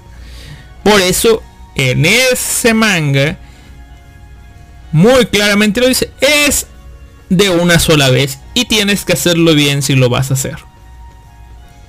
No recuerdo el nombre, pero pues si se acuerdan ustedes, díganlo. Vamos a ver, dice The Phenomenal Club, el imperio del emperador dragón. Supongo que se refiere a este multiétnico y eso que... Pues si se sometían a él, se se les permitía vivir libres, ¿no? Y los trataba bien. El emperador de Luch. Ah, mira, un ejemplo. El emperador de Luch Britannia. Eh, este hizo tantas cosas que se ganó el odio de todos. Y él lo decidió conscientemente hacer esto para ganarse el odio de todos. Y que así pudiera ser, ¿no? Pero, por ejemplo, tomando de cuentas de que esta, o sea, la misma situación de que todo fuera bien y esta su hermanita esta ay como se Eufi lo hubiera hecho bien en eso de matar a los japoneses y hubiera demostrado su poderío. O sea si no hubiera habido matanza antes si una sola vez lo hubiera hecho ya oh sí los mata a todos no al carajo. O es más es más más fácil si hubiera matado a todos los japoneses, no solo a los presentes, a todos los japoneses, le hubiera mostrado al mundo que con ella no se jugaba. Pero de una a todos los japoneses. Para dejar en claro, ¿no? Eh, acá, algo que pasó. Eh, está el imperio nazi, sí, hizo muchas chingaderas y ya saben, todo el mundo, ¿no? Acá una de las grandes cosas que hizo, por ejemplo, este, los gringos se les pasó la mano porque usaron dos. O sea, si hubieran usado una bomba, también los japoneses tienen un poco la culpa, porque si no mames. Eh, este... Pues sí. Muestran su poderío de una u otra forma. Y ahorita les iba a decir una cosa, pero va a ser algo que creo que tengo notado para decir más adelante. Así que mejor me la guardo un momento. Y retornamos al Imperio Pers. ¿Por qué? Porque aquí comenzamos y me fui por las ramas, pero queda ese punto, ¿no?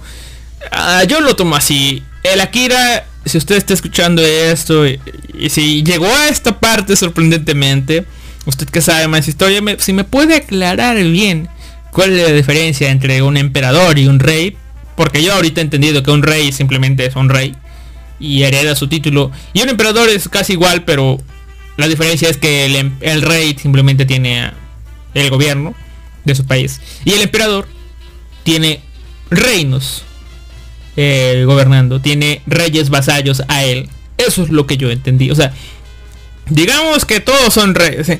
tenemos 12 personas, 12 reinos, 12 reyes, pero uno de ellos decide ser chingón y, este y, e invadir a los reinos circundantes a él. En ese momento siento yo que él se convierte en un emperador porque él ha sometido a los demás reyes a, este a su a su a su mando, ¿no?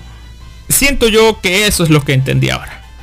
El imperio de Kim Jong-un, eh, sí, el imperio nazi, el imperio de Disney. Sí, ahora reinan mucho lo que son los imperios económicos, pero no nos vamos a meter ahí porque nos vamos a desviar. Y no es que me quiera ir, pero quiero recordarles que en una hora más o menos viene Shadow Kaiser con el buen Animaker a traerle los viernes de amor con el programa favorito de Ella no te ama. Así como Niamu Sakura dice que no me ama a mí, ella no los ama a ustedes. Así, así, así. Así de fácil. Y Niamu Sakura demostrando que ya ella no me ama, pues, pues, pues, se fue y no está. Ni a Dios dijo. Ven, ven, ven, ven, ven, ven. Como tiene uno razón, ella no te ama y nunca te amará. Nunca lo hizo. ¿Eh? Pero bueno, ahora sí, muy, mucho, o sea, yo tenía planeado esto comenzarlo a, los 15 minutos y miren, una hora. Pero bueno, el Imperio Verse. Oh, el Imperio Verse. Fundado por una persona que se hizo llamar a sí misma emperador. Lo fundó el primer emperador, Rey Regalia Verse Reverse. Es el primer emperador del Imperio Verse un imperio que basa todo su reinado en la demostración de su poderío, el odio hacia sus enemigos, inculcar el odio en sus, pues ahora sí que en su pueblo hacia sus enemigos. Decirle, hey, nosotros podríamos estar mejor, pero esos hijos de puta están bien. Pero bueno, eso no lo hizo. Eso no lo hizo. ¿Cómo se llama? Rey Regalia. Me estoy adelantando un poco. Sí, la acabo de cagar. Confundí a los dos emperadores. ¿Por qué? Porque Rey. Digo, Rey Regalia sí es el emperador, ¿verdad? Porque el Imperio Vers es un imperio joven. Es un imperio recién fundado. No tiene muchos años ya creado. El Imperio Vers solo ha tenido dos emperadores. Rey Regalia, Vers, Reyvers y su hijo, Gilseria.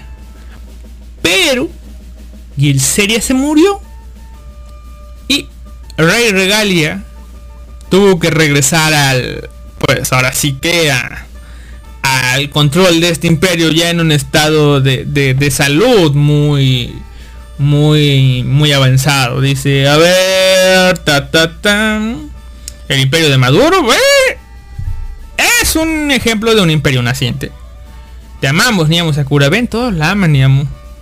Para que sepas, odio a la zona. Sí, la zona se merece el odio de todo el mundo, dicen algunos. Pero Niamu, o sea... No importa, porque yo no soy la zona. Así que, bueno. Pose del ojo. Pose del ojo. Ok. Eh, el Imperio Verse. ¿Cómo surgió el Imperio Verse? Se preguntarán ustedes. Pues en el año 1972, aquí en la Tierra, aquí en la Tierra, eh, fue lanzado la última misión del programa Apolo por la NASA.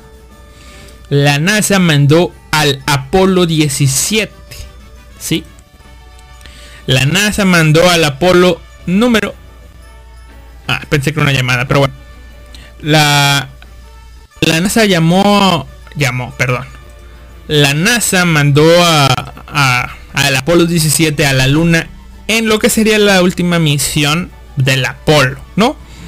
A esto. Pero, pero, pero, pero, algo pasó. Algo pasó aquí en, esta situación que... Eh, a ver, ¿dónde está? Por aquí está. Vamos a ver. Aquí está. Eh, en, en esta misión, los astronautas se encontraron algo que que les pareció raro, ¿sí? Algo que no estaba o bueno, no se sabe ciencia cierta si ya lo iban a buscar, si los gringos iban a buscar esto o no, pero lo que sí es que encontraron lo que llamaron el Hypergate. ¿Sí? Encontraron el Hypergate, una gran edificación en lo que se supongo, supongo porque no dicen si es, es la parte oscura de la luna. Es una gran, eh, gran edificación llamada Hypergate. Esta Hypergate, como su nombre lo dice, es una gran puerta que permite la transportación rápida, casi instantánea, de la Luna a Marte. En Marte hay otra, bueno, está el receptor del Hypergate, no está la otra salida, ¿no? Esto permitió a la humanidad el colonizar el planeta Marte. Sin embargo, algunas cosillas pasaron. Cosas como que Ray Regalia Bers Ravers, uno de los científicos, eh, pues ahora sí que fueron mandados en misión de colonización a Marte, encontró en este planeta eh, lo que vendría siendo la... ¿Cómo les digo? Eh, ah, ¿Cómo les digo? Ah, encontró lo que es este... El doctor, porque era un doctor. Supongo que de términos de doctorado. Era un hombre inteligente. Regalia. Por eso fue, fue elegido para eso, ¿no? Se hizo con lo que es este la tecnología de una antigua civilización que habitó el planeta Marte. Esta tecnología tiene el nombre de... Debería haber preparado efectos de sonido para eso, porque a partir de que yo lo diga ya van a saber de qué diablos estoy hablando. Pero sí, Ray Regalia encontró el Altnoa. ¿Sí? Arunoa. Rey Regalia encontró el Alnoa Tribe, que es una fuente de energía que se va a usar para todos, ¿no? Bueno, el Alnoa, el Alnoa Drive no, ¿verdad? No, que es el Alnoa, ¿no? Que algunos hacen similitudes del Alnoa con lo que es la fuerza en Star Wars, pero yo no he visto Star Wars, así que no sé si estas similitudes son bien fundadas o no, pero ahí se las dejo, ¿no? Rey Regalia se hace con pues con esta con esta tecnología y esta tecnología eh, que fue activada por primera vez en muchos siglos o milenios tal vez reconoce a Rey Regalia Bers Rivers como su dueño graba en sus genes el poder de activar esta gran fuente de poder, esta tecnología, lo que es Altnoa. ¿Sí? Por tanto, a partir de este momento, él y toda aquella persona que tenga sus genes, o sea, su descendencia, va a ser este, pues ahora sí que eh, dueño de o, bueno, va a ser capaz de activar este Altnoa. Esto que va a tener grandes repercusiones eh, en todo esto, ¿no? En todo este mundo. Ahora, ¿qué fue lo que hizo? Fue lo primero que hizo Roy Regalia. Al darse cuenta de que se había hecho con un poder más allá de lo que pudo haber imaginado nunca. Pues bueno, dijo, ok, yo soy un humano súper inteligente que fui mandado aquí a Marte a colonizarlo. He descubierto esta tecnología, ahora es mía. Lo sé de alguna forma, sé que es mía. Eh, y pues voy a colonizar Marte, así que chinguen a su madre.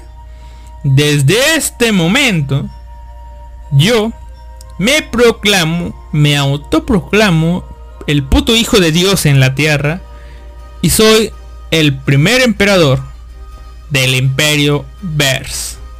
Y así gente, nació el imperio Vers. Al mando de Rey Regalia Vers Rivers. Quien fue a misión, fue a misión a colonizar a Marte y tuvo como primeros ciudadanos este imperio, pues todas aquellas personas que fueron a Marte a colonizar este país, bueno, este país naciente, se independizó del gobierno de la Tierra y dijo, chinguen a su madre, esto es mío, ¿no? A partir de aquí, como en otras grandes historias, son los marcianitos, que técnicamente son terráneos, o sea, terrestres en Marte, comenzaron, eh, pues ahora sí que es su imperio. Y sí, gente, ya se dieron cuenta, ¿no? A ver, vamos los comentarios. Dice, a ver, para que sepa, soy de la zona. Ah, sí, fue el último comentario de Niamu. Solamente volví a decir eso, pero bueno. Eh, esto es el Imperio Verse. Mi plan era originalmente hacer no una reseña de Al Cero sin hablarles del Imperio Verse, el cómo fue naciendo, creciendo y todo eso, pero pues el plan se cagó. Así que vamos a ir mezclando un poco de las cosas y cómo han pasado todos esos, ¿no? El Imperio Verse se creó, Rey Regalia tomó el mando, Rey Regalia se casó, Rey Regalia tuvo hijos, bueno, solamente uno creo, pero también eh, gobernar todas las tierras que tienen en Marte, eh, se crearon, pues ahora sí que digamos que personas, se designaron personas que las gobernaran. Estas personas se les conoce como condes, ¿ok? Y el rey, el rey, bueno, rey, regalia, les dio el poder de activar el Alnoa para que industrialicen, pues ahora que sus lugares, ¿verdad? Entonces, eh, siempre y cuando le prometieran lealtad, fueran vasallos a él. Así que aquí es donde yo me estoy tomando este entendimiento de que sí, efectivamente, estos condes, como se los llaman, vendrían, vendrían siendo los gobernantes de su propia tierra, que están regidos por órdenes y, pues ahora sí que ley del emperador tal cual, ¿no? a través de eso. ¿Por qué? Porque si estos tipos se revelan, Rey Regalia dicen pues a la verga, dame el puto al no, ya no lo puedes activar y se quedan completamente sin poder. Así que bien ahí, ¿no? O sea, se cumple eso de que el emperador tiene a su cargo otros a otros gobernantes y tiene el control total sobre ellos. Pero el imperio Verse no la tiene fácil, no es un imperio que digas, oh, tiene su tecnología marciana, ahora va a tener todo y va a ser un gran planeta. No, no, no, no, no. Aquí hay una, una pequeña situación que pasa, ¿no? En primera, el rey Regalia, vamos a decirlo, eh, enferma. O sea, ya está, eh, pues se pone viejo. Eh, y cede el trono a su hijo Gilseria. Gilseria es la persona que toma el cargo como segundo emperador. El hijo de... No sabemos si es Vers, este... Es más, es más, no, no, no es Reivers, pero supongo yo que se llama Gilseria Vers Alucia. En este, ¿cómo se llama? Porque su hija se llama así. Eh,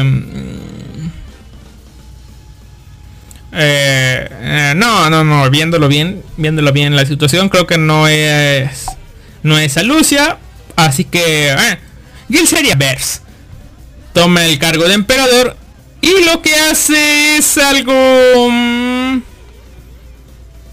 que no se puede esperar, o sea, no, no fue la opción más, o sea, en su situación Estás en un nuevo planeta. Tu padre fundó un imperio. Tu padre es el gobernante de este nuevo planeta. Es el primer gobernante de esta nueva civilización en este nuevo planeta. Que tiene las de empezar con el gran, este, con el pie derecho, porque tienes una super tecnología, ¿verdad? No sé, ¿qué pudo haber hecho el imperio? Pudo haber empezado intercambios de su nación naciente, la cual se independizó de la Tierra, puede haber regresado en un de, hey, yo tengo esto, tú tienes esto, vamos a hacer un intercambio comercial entre nosotros dos. Pero no, la cosa no pasó así. Eh, a ver, dice Life Anime Bo. Hay que hacer otros reviews de los imperios en Gundam. Eh, no, mm, no. No he visto mucho Gundam, pero bueno, luego lo tomaré en cuenta. Eh, Life Anime Post que dice, yo también creí que era una reseña histórica, pero cuando dijo al no la caché, cuando dijo la luna, la puerta de Marte, dije en Gundam, pero no. ¿Eh? Mi intención era esa, llevar todo como el puto imperio. El, el imperio verse. Creación, fundación, caída, declive, pero no recuerdo si hay declive. Lo que sí recuerdo. Oh, no, mentiras. Lo que olvidé es que sí, tenía que mencionar al Noah. La serie se llama Noah Zero, así que ahí sí iba a ir al carajo. Pero bueno, fue un buen intento de mi parte, así que bueno. Eh, Rey Regalia, en lugar de hacer un intercambio comercial, así de, hey, yo tengo esto, tú tienes esto, dame tu tierra, digo, dame tu alimento, dame esto, mira, mándame unas putas, yo te doy tecnología, mira, se mueve, solito, uh, fuente de energía limitada, hey, somos grandiosos. Mira, te mando unos soldaditos, mándame unas putas. Te mando unos robotitos. Mándame comidita. Mándame semilla. Mándame esto. No. Rey Regalia, que ya no estaba en el trono, cediendo su, su pues ahora sí que su poder a su hijo, que me va el nombre, ¿Qué hizo? ¿Qué hizo? Ah, puta, esta canción me... Esta, esta canción... ahí está. Esa canción me desconcentra. Pero bueno. ¿Qué fue lo que hizo Gilseria? Ah, bueno. Gilseria, para mantener el control de los ciudadanos de Bers, decide hacer lo que cierto gobernante en la actualidad está haciendo, polarizar las cosas. Decir, mire, nosotros somos así y estos cabrones son así. Pero nosotros necesitamos y merecemos esto. ¿Qué era la situación? Hacía esto de que, hey, la Tierra posee alimentos, la Tierra posee la cultura, posee mucha agua, mucho aire, posee animales que aquí no hay, plantas que aquí no hay. Y como los de Verse, que tienen una tecnología, como dije, muy chingona, que han desarrollado, han hecho grandes edificios, grandes avances tecnológicos. Pero les falta eso, como dice, la, le creo que la misma se lo dice, le falta cultura, le falta hacer cosas nuevas, les falta eso, ¿ok? Porque ya todo está inventado. Eh, Gilseria lo que trató de hacer fue convencer a su ciudad, a sus ciudadanos, llenarlos de un odio hacia la tierra llenarlos de, hey, esos cabrones no han hecho nada, no se merecen nada, nosotros sí, nosotros venimos a este planeta, no tenemos nada, comemos semillitas, comemos esto otro, nos falta agua, tenemos que reclamar territorio, tenemos que vencerlos, tenemos que hacernos con eso que por derecho nos pertenece olvidándose que originalmente podrían haberlo hecho si no se hubieran hecho un imperio, pero eso hubiera sido otra historia, ¿o no? Y bueno, Gilseria usó todos esos celos de su pueblo eh, que tenía sobre la tierra que él mismo crió para que así junto con los condes que se hicieron llamar los caballeros orbitales eh, enviaran un ataque coordinado contra la Tierra para someterla, para doblegarla, para ganar todo esto, para ganar poderío, para ganar recursos, todo. Esto se conoce como la primer gran, gran guerra de Tierra contra Marte, ¿no? Y, y aquí ya viene a ser lo que está formada como la o lo que se conoce como la Unión Terrestre. Eh, ¿Cómo era? A ver, vamos a ver por aquí. Ah, a la Confederación de la Tierra. ¿Sí? En 1999, el Imperio Vers, al mando de Gilseria, declara formalmente la guerra a la Confederación de la Tierra. Ellos estaban asentados en la Luna. Desde ahí comenzaron a dirigir ataques contra la Tierra. Eh, y comenzaron a batallar. Te pego aquí, te pego acá. Ah, ah, ah, y esas grandes batallas, que la verdad no sé si fueron batallas o no, en el espacio. Eh, pero sí hubo batallas en la Tierra. Provocó algo. ¿Sí? Eh, bueno, estaban peleando. Estaban mandando tropas a través de la, de la Hypergate que estaba en la Luna. O sea, Marte, Luna y luego Tierra. Ah, ah, ah, ¿qué pasó? Pues que miren. La Hypergate se desestabilizó y pues dijo a la verga, yo exploto. La Hypergate explotó y se fue a la verga. Junto con ella se fue pa pa pa eh, ta, ta, ta, na, na, na, a ver, ta ta ta. Ta, ta, ta, ta. No, no sé cuánto, pero una partecita de la luna explotó. Digamos que como que una tercera parte de la luna ya no está ahí como que está en una menguante ascendente. No, no, no, al Chile no sé las, las fases lunares, pero como que la mitad de la luna como que le falta un cachito, como si le hubieras dado una, una mordida a una galleta, eso le falta, ¿no? Explotó. Esa explosión ocasionó dos cosas. Bueno, tres. Una, restos de, pues ahora sí que de la luna se desplomaron contra la Tierra cayeron sobre la Tierra, modificando el mapa como no tienen puta idea.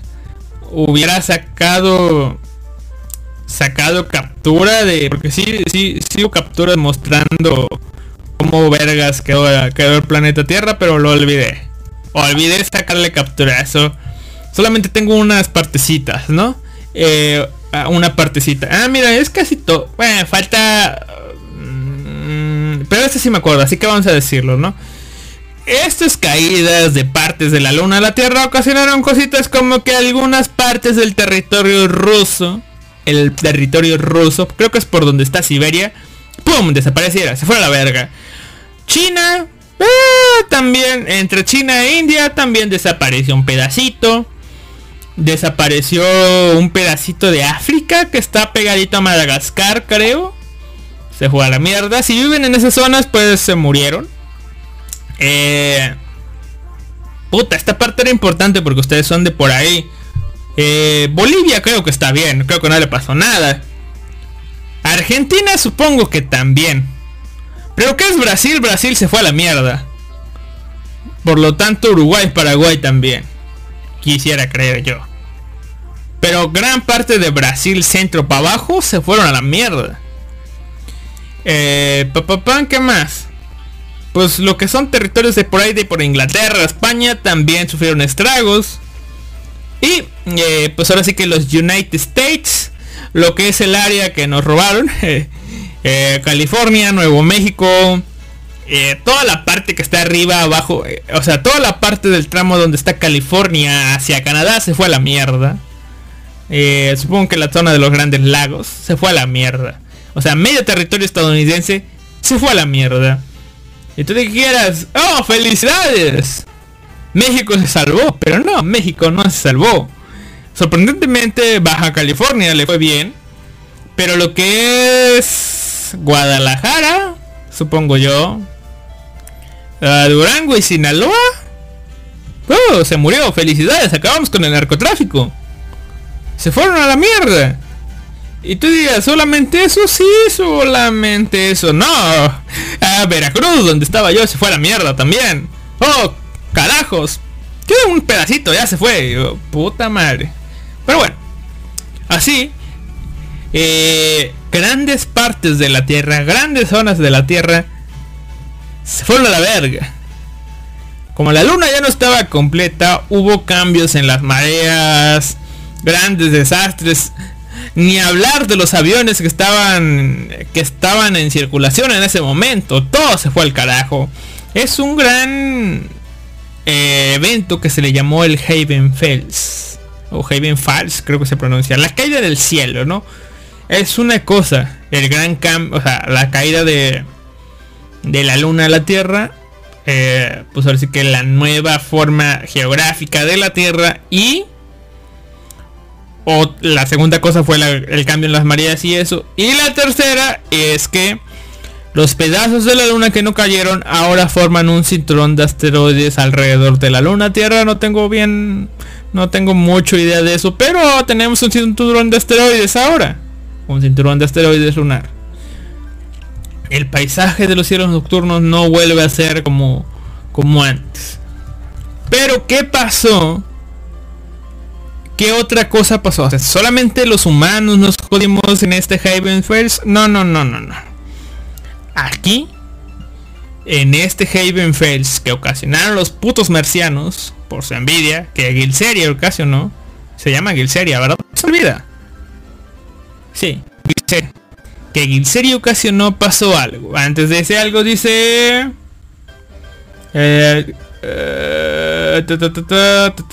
vamos a ver, vamos a ver, vamos a ver. Acá está. Diseñamos a Sakura. Por cierto, no te presentaste. ¿Eres? Soy su amado Alistair Niamo Sakura. Eso. Eso, dice también. Pero eso ¿Pasó en Assassination Classroom? ¿Sí? ¿O no? Ah, sí, cierto, tiene razón. Creo que Koro Sensei mató a la luna. Pero ahí mató a Bolivia, mató a México y a Gringolandia, no sé. Ahora Life Anime Bo dice cristales valiosos por semillas, una estafa, casi como la clase en Emilia. Sí, pero eh, si querían el que quiera su celeste que le cuesten, dicen. Como un pedazo de diente que se salió, también pasó en nombre de la Academy. Creo que en muchos lados quieren matar a la luna. ¿Será un deseo de la humanidad? No tengo idea. Life Anime Bo también dice gracias a Dios y a Dieguito Maradona. Pues sí. Ah, yo también te amo, dice, diseñamos a cura. Con razón sentía amor al escucharte. Oh, sí. Sí, sí, sí. Oh, lo sabía. El viernes, sí, dice odio, puta madre. Sí, dice. Amo, ¿qué le hice? No dice nada que yo recuerde. Y ahí está el problema, que yo recuerde. Pero bueno. Prometo que no lo vuelvo a hacer. Sí, si no me acuerdo, pues no lo volveré a hacer. No le he dicho nada desde entonces. Nada de nada. Desde entonces, bueno, desde que me empezó a decir que me odiaba. Pero bueno, volviendo al tema. El Haven Fells fue eh, pues digamos que el inicio de lo que pudo o puede llamarse una etapa de inestabilidad en el imperio, en el imperio Verse. ¿Por qué? Por el hecho de que... Eh, ¿Dónde estamos? Ya se fue uno, pero bueno. Por el hecho de que el imperio Verse eh, mandó a los caballeros orbitales, a los 37 caballeros orbitales, a esta zona, ¿sí? A la Tierra. Pero antes de la, de, la caída, antes del Haven First, dos de ellos habían descendido. Uno de estos, pero los dos descendieron en Tanegashima. Una historia, una historia, una isla de Japón. Una historia que en el anime se hace mucho énfasis de que, oh, yo lo, con, un tal Capitán Marito que dice, oh, sí, yo los vi, pero... Y, les pasé el informe, pero nadie me cree. Y, luego se da... Nos muestran por qué diablos no le creen. ¿Por qué? Él redactó un informe de lo que pasó, pero nadie le cree. Todos lo juzgan de que es un cobarde, de que huyó y de que se inventa historias, de que está soñando. ¿Por qué? Porque él relató que se encontró con dos putos robots super gigantes y que por eso barrieron el piso con ellos. Pero sí pasó. La realidad fue de que su informe fue ahora sí que archivado, traspapelado y pues es que, que no reconocido. Porque uno de estos robotitos, que son llamados Catapractus, Catapractus, eh, estaba en... Mm, pues como que quedó inutilizado aquí en la tierra. Aquí y la humanidad se hizo con él. Sacó su tecnología. Supongo que en base a ese robotito crearon sus propios catapractos. Sin el Alnoas. ¿Por qué? Porque no pueden activar el Alnoa. También trasplantaron el Alnoa. Bueno. Esto es mucha suposición que tienes que rellenar. A mucha gente le caga, pero ya sabe que a mí me gusta. Supongo que recuperaron este robot. Por eso denegaron este, las historias del Capitán Marito. Pero intentaron hacer una nave, o sea, trasplantaron el Altnoa a una nave para hacer un buque de guerra llamado Deucalion, que era el nombre de este robotito, ¿sí? Y se hicieron de la tecnología, pero al darse cuenta de que no pudieron activar el Altnoa, cambiaron de planes para hacer robotitos que no necesitaran el Altnoa. Y así crearon a los catapractos terrestres. Que los vemos mucho en el anime, ¿verdad? Ahora, esa es una parte, eso es algo que fue naciendo en la Tierra. Estos catapractos terrestres van a ser el arma con la que la humanidad se va a intentar defender del Imperio Verse.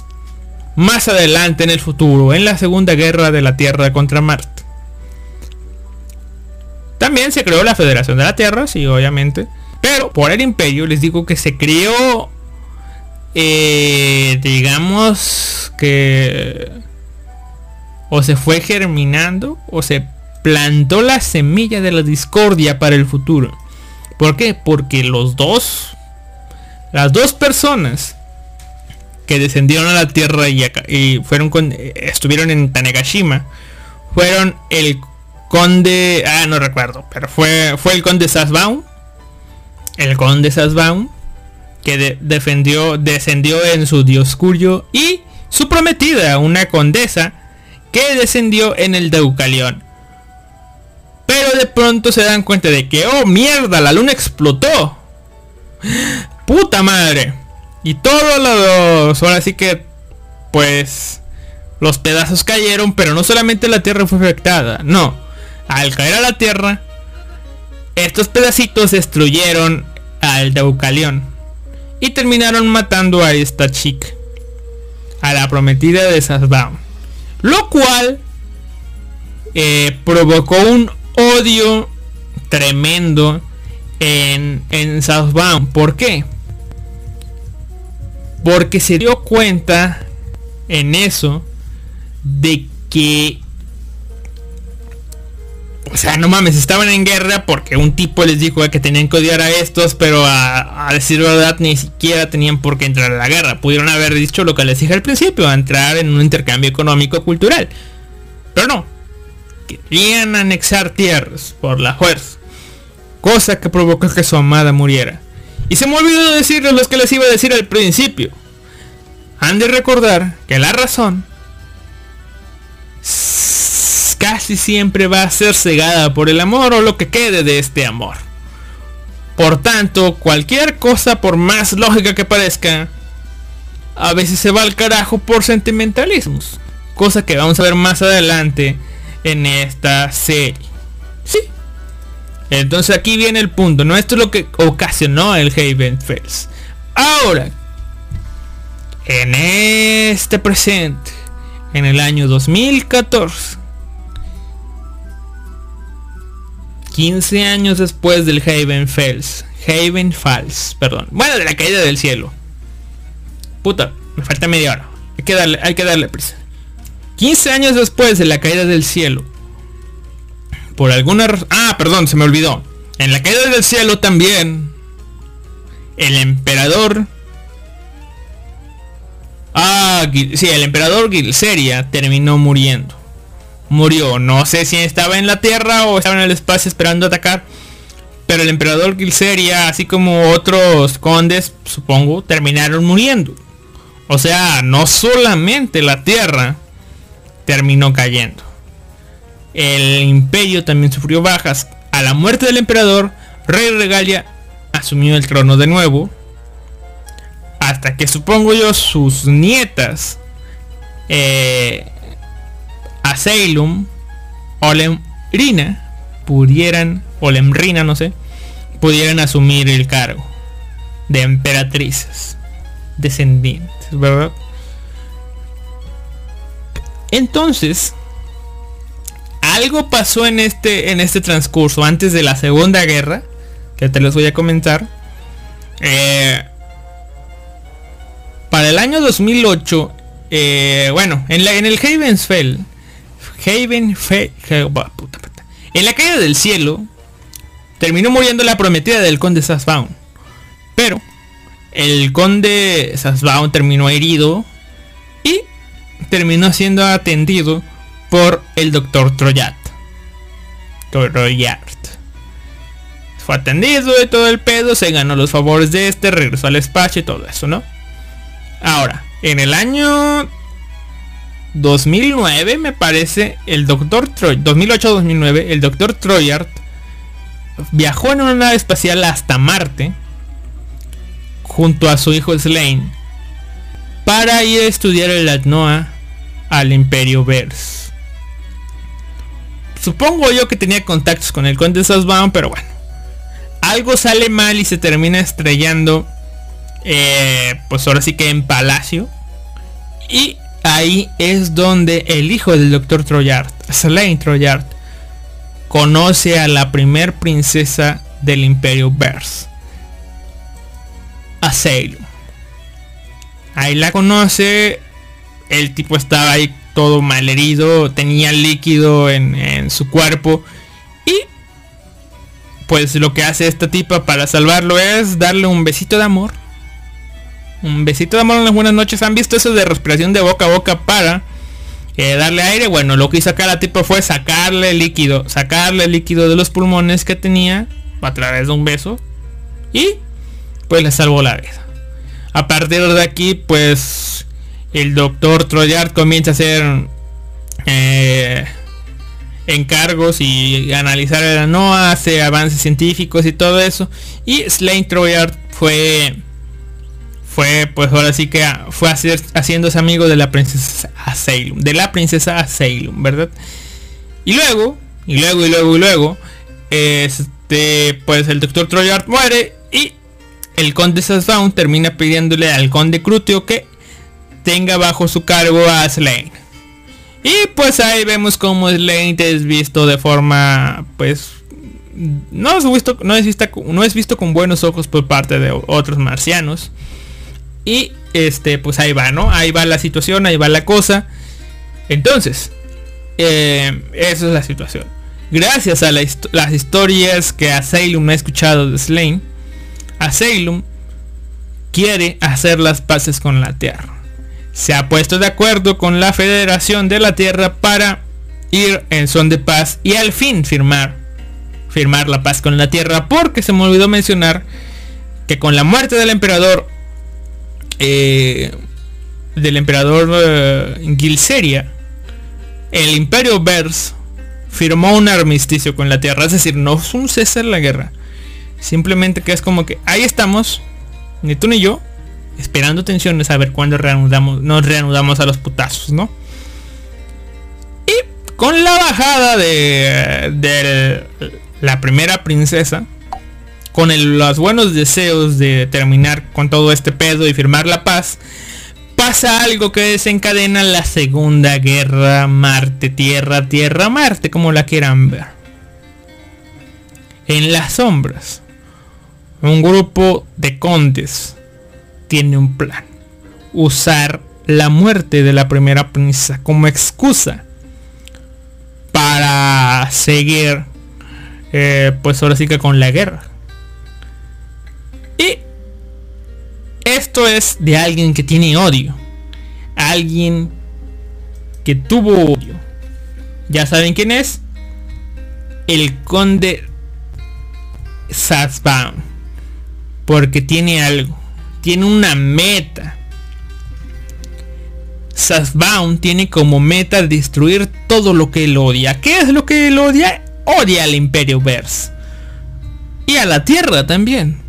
Y su plan es destruir todo eso para así amablemente acabar con esa cadena de odio que se puede generar de, hey, yo te mato, bueno, tú mata, tú luego, luego tus hijos me matan, luego mis hijos matan a tus hijos y así sucesivamente. Esa cadena de odio se tiene que romper matándolos a todos, dice. Y planea hacerlo. ¿Cómo?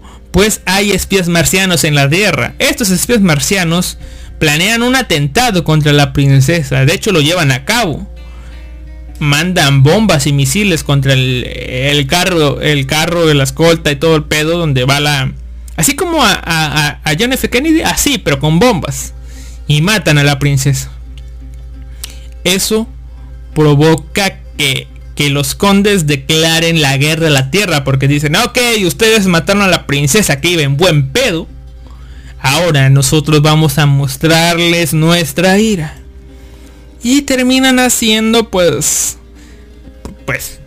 Un desmadre, la guerra, el gran descenso de los 337 condes a las grandes ciudades del planeta Tierra. Con lo que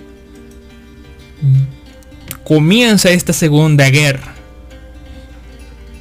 ¿Qué es lo que hacen? Es una guerra muy efectiva. Los tipos lo primero que hacen es bombardear.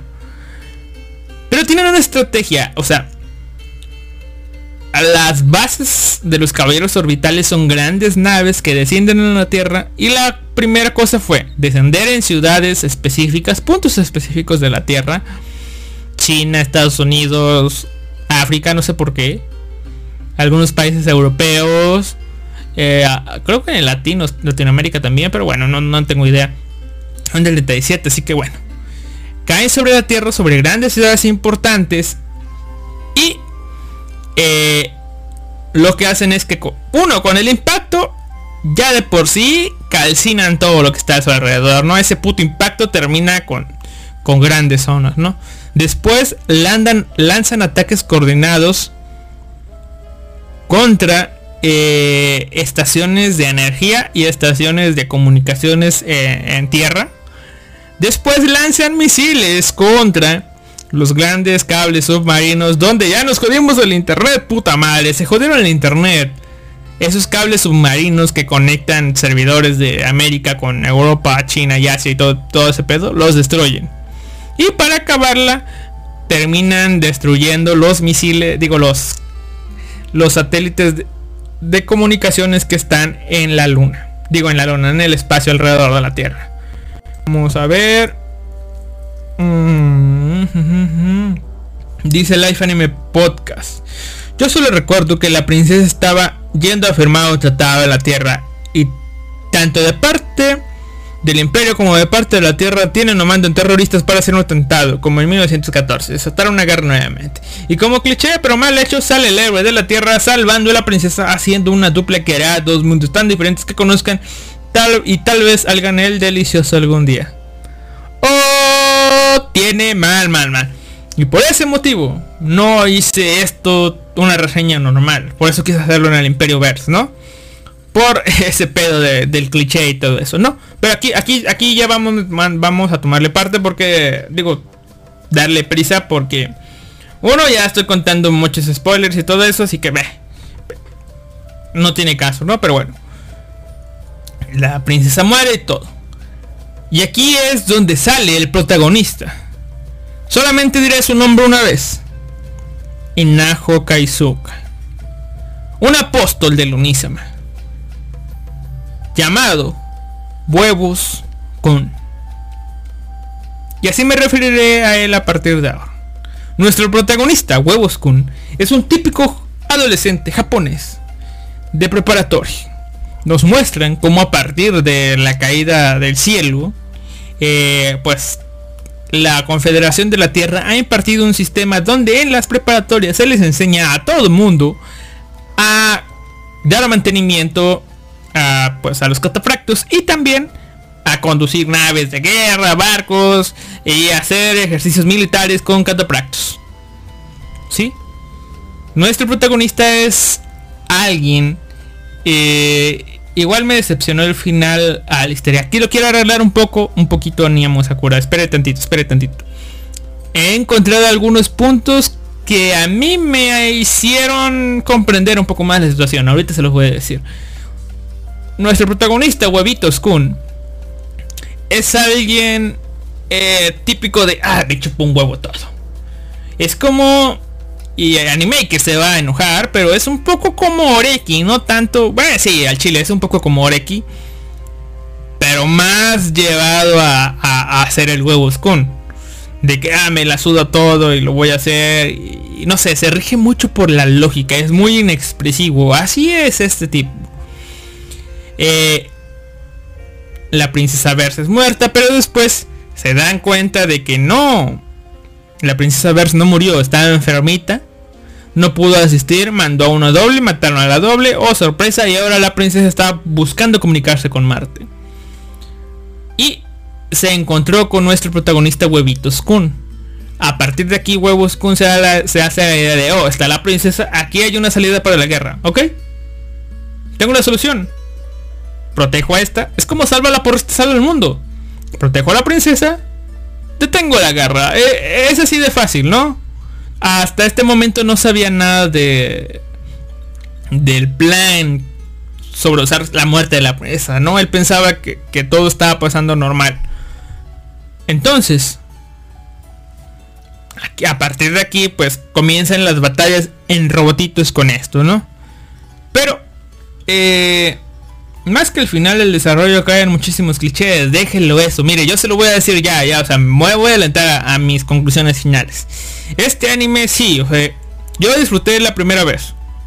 La segunda temporada también, me cagó el final, o sea, yo lo entiendo. A mí me cagó también.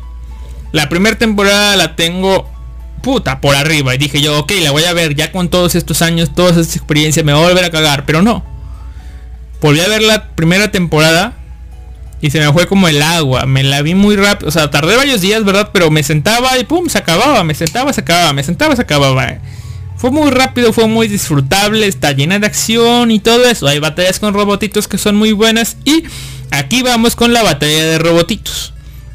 Y Naho Kaizuka es el típico bueno, aquí no, aquí está justificado eso de que oh, es el protagonista de, de mechas que se meta al robot y ya lo sabe pilotear. No, aquí nos dicen, hey, están en una escuela, aprenden cosas y bueno, nuestro protagonista ha aprendido a manejar un mecha. ¿Ok? Aquí está arreglado eso. Ahora, nos muestran a nuestro huevitos Kun como alguien, y no, o sea, no te lo dicen, te lo muestran, que es alguien muy lógico, y que tiene una capacidad de análisis muy alta. Tanto así que se enfrenta a los catapractos enemigos que tienen muchísimos ventajas sobre los terrestres. Eh, y los logra derrotar con astucia e ingenio. Obviamente, tú vas a decir, oh sí, es el poder del león y todo eso, sí, explotar todo el pedo, pero eh, se ve bien, ¿ok? A mí me gustó cómo lo muestran, lo hacen y todo el pedo, ¿no? Eh, descubre con su capacidad de análisis las debilidades de los este de, los catapractos enemigos y hace estrategias para contenerlos o para destruirlos depende no en uno de los puntos el Slain Troyard amigo de la princesa descubre que la princesa está viva.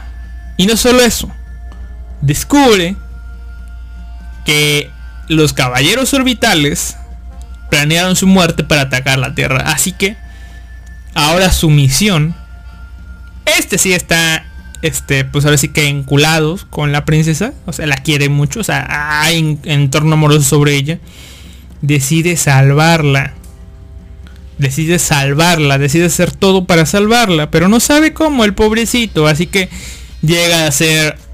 Eh, llega, ¿cómo se llama? A encontrarse en una de las batallas con este Huevitos Kun. Y ya lo tiene bien ubicado. Más adelante eh, ayuda a Huevitos Kun a enfrentarse a otro robotito, a destruirlo todo el pedo, pero tienen una comunicación. Y aquí viene el pedo este Selene le dice, oye, oye, oye, ¿tú quieres usar a la princesa o qué pedo? Déjame verla. Y dice, eh, ¿a ti qué te importa si la uso o no? Si la voy a usarla si es necesario. Pero Inajo no lo dijo en el sentido, o sea, no lo dijo en serio, simplemente lo dijo para probar las intenciones del otro, ¿no? Y al final de cuentas se declaran enemigos los dos. Pudiendo haber sido buenos amigos, que, spoiler en el futuro sí lo van a hacer, este, pudiendo ser buenos amigos se declaran enemigos y aquí comienza lo movidito, o sea, comunicación gente, comunicación, la comunicación es importante. Pero aquí Niamo Sakura hace algo que creo que es lo que te hace pasar un super rato emocionante con este anime. Y es algo que dice, pero sí, tiene muy buena banda sonora el anime, efectivamente. Este anime me hizo descubrir a Sawano Hiroyuki Sama. Y sí, tiene muy buena banda sonora. Creo que le doy mucho, mucho crédito a esta banda sonora, la que te hace, digamos, que te relajas, escuchas la música. Ya, por eso se me pasa como, como agua esta serie, ¿no? Eh, y Life Anime dice, y después cae en un triángulo amoroso novelesco. Efectivamente, gracias a esta falta de comunicación, caen en un triángulo amoroso novelesco. Pero, bueno, es la intro ya sabe la verdad. Eh, él está pidiendo con el conde Crutio. No es el conde Sasson, es el conde Crutio. Pero, este... Pues pasa algo. ¿Qué pasa? Él puede decirle al conde, hey, hay caballeros traidores, pero dice, hey, ¿qué tal si este es un traidor? Y no, y se lo calla. Pero el conde Sasbone descubre que Slane sabe que hay traidores. Así que decide hacer una plan de tenerlo sobre él y todo eso. Incluso torturan a Slane y todo el pedo. Y hay un episodio donde este... Ah, miren, me, me equivoqué. Antes con los de la guerra, o sea... ¿Y por qué la guerra sigue? Es porque, oh sí, la princesa está viva. Sí, eh, la princesa está viva. Y, tú, y ustedes dirán, ok, si la princesa está viva, ¿por qué no mandan un mensaje de que la princesa está viva? Bueno, pues cuando Slane se encuentra, tiene un plan de avisar al emperador, hey, vato, la princesa está viva, tú no quieres una guerra. Y eso, ¿no? Pero como eh, el conde Sasbon se dio cuenta de todo esto, primero fue con el emperador a decirle, oye, mira, nos hemos dado cuenta de que hay un espía terrestre aquí, tú ya lo conoces todo el pedo, y va a venir aquí a decirte que no han matado a, tu nieta para evitar la guerra, ¿no? O sea, no mames. Acto seguido viene Slane, le cuenta todo de que hay traidores y todo eso. Y dice, ah, sí, ya me han avisado, sí, ok, sí, a la verga. Y bueno, o sea, se le adelantaron, se le adelantaron a Slane y su plan de detener la guerra falló rotundamente.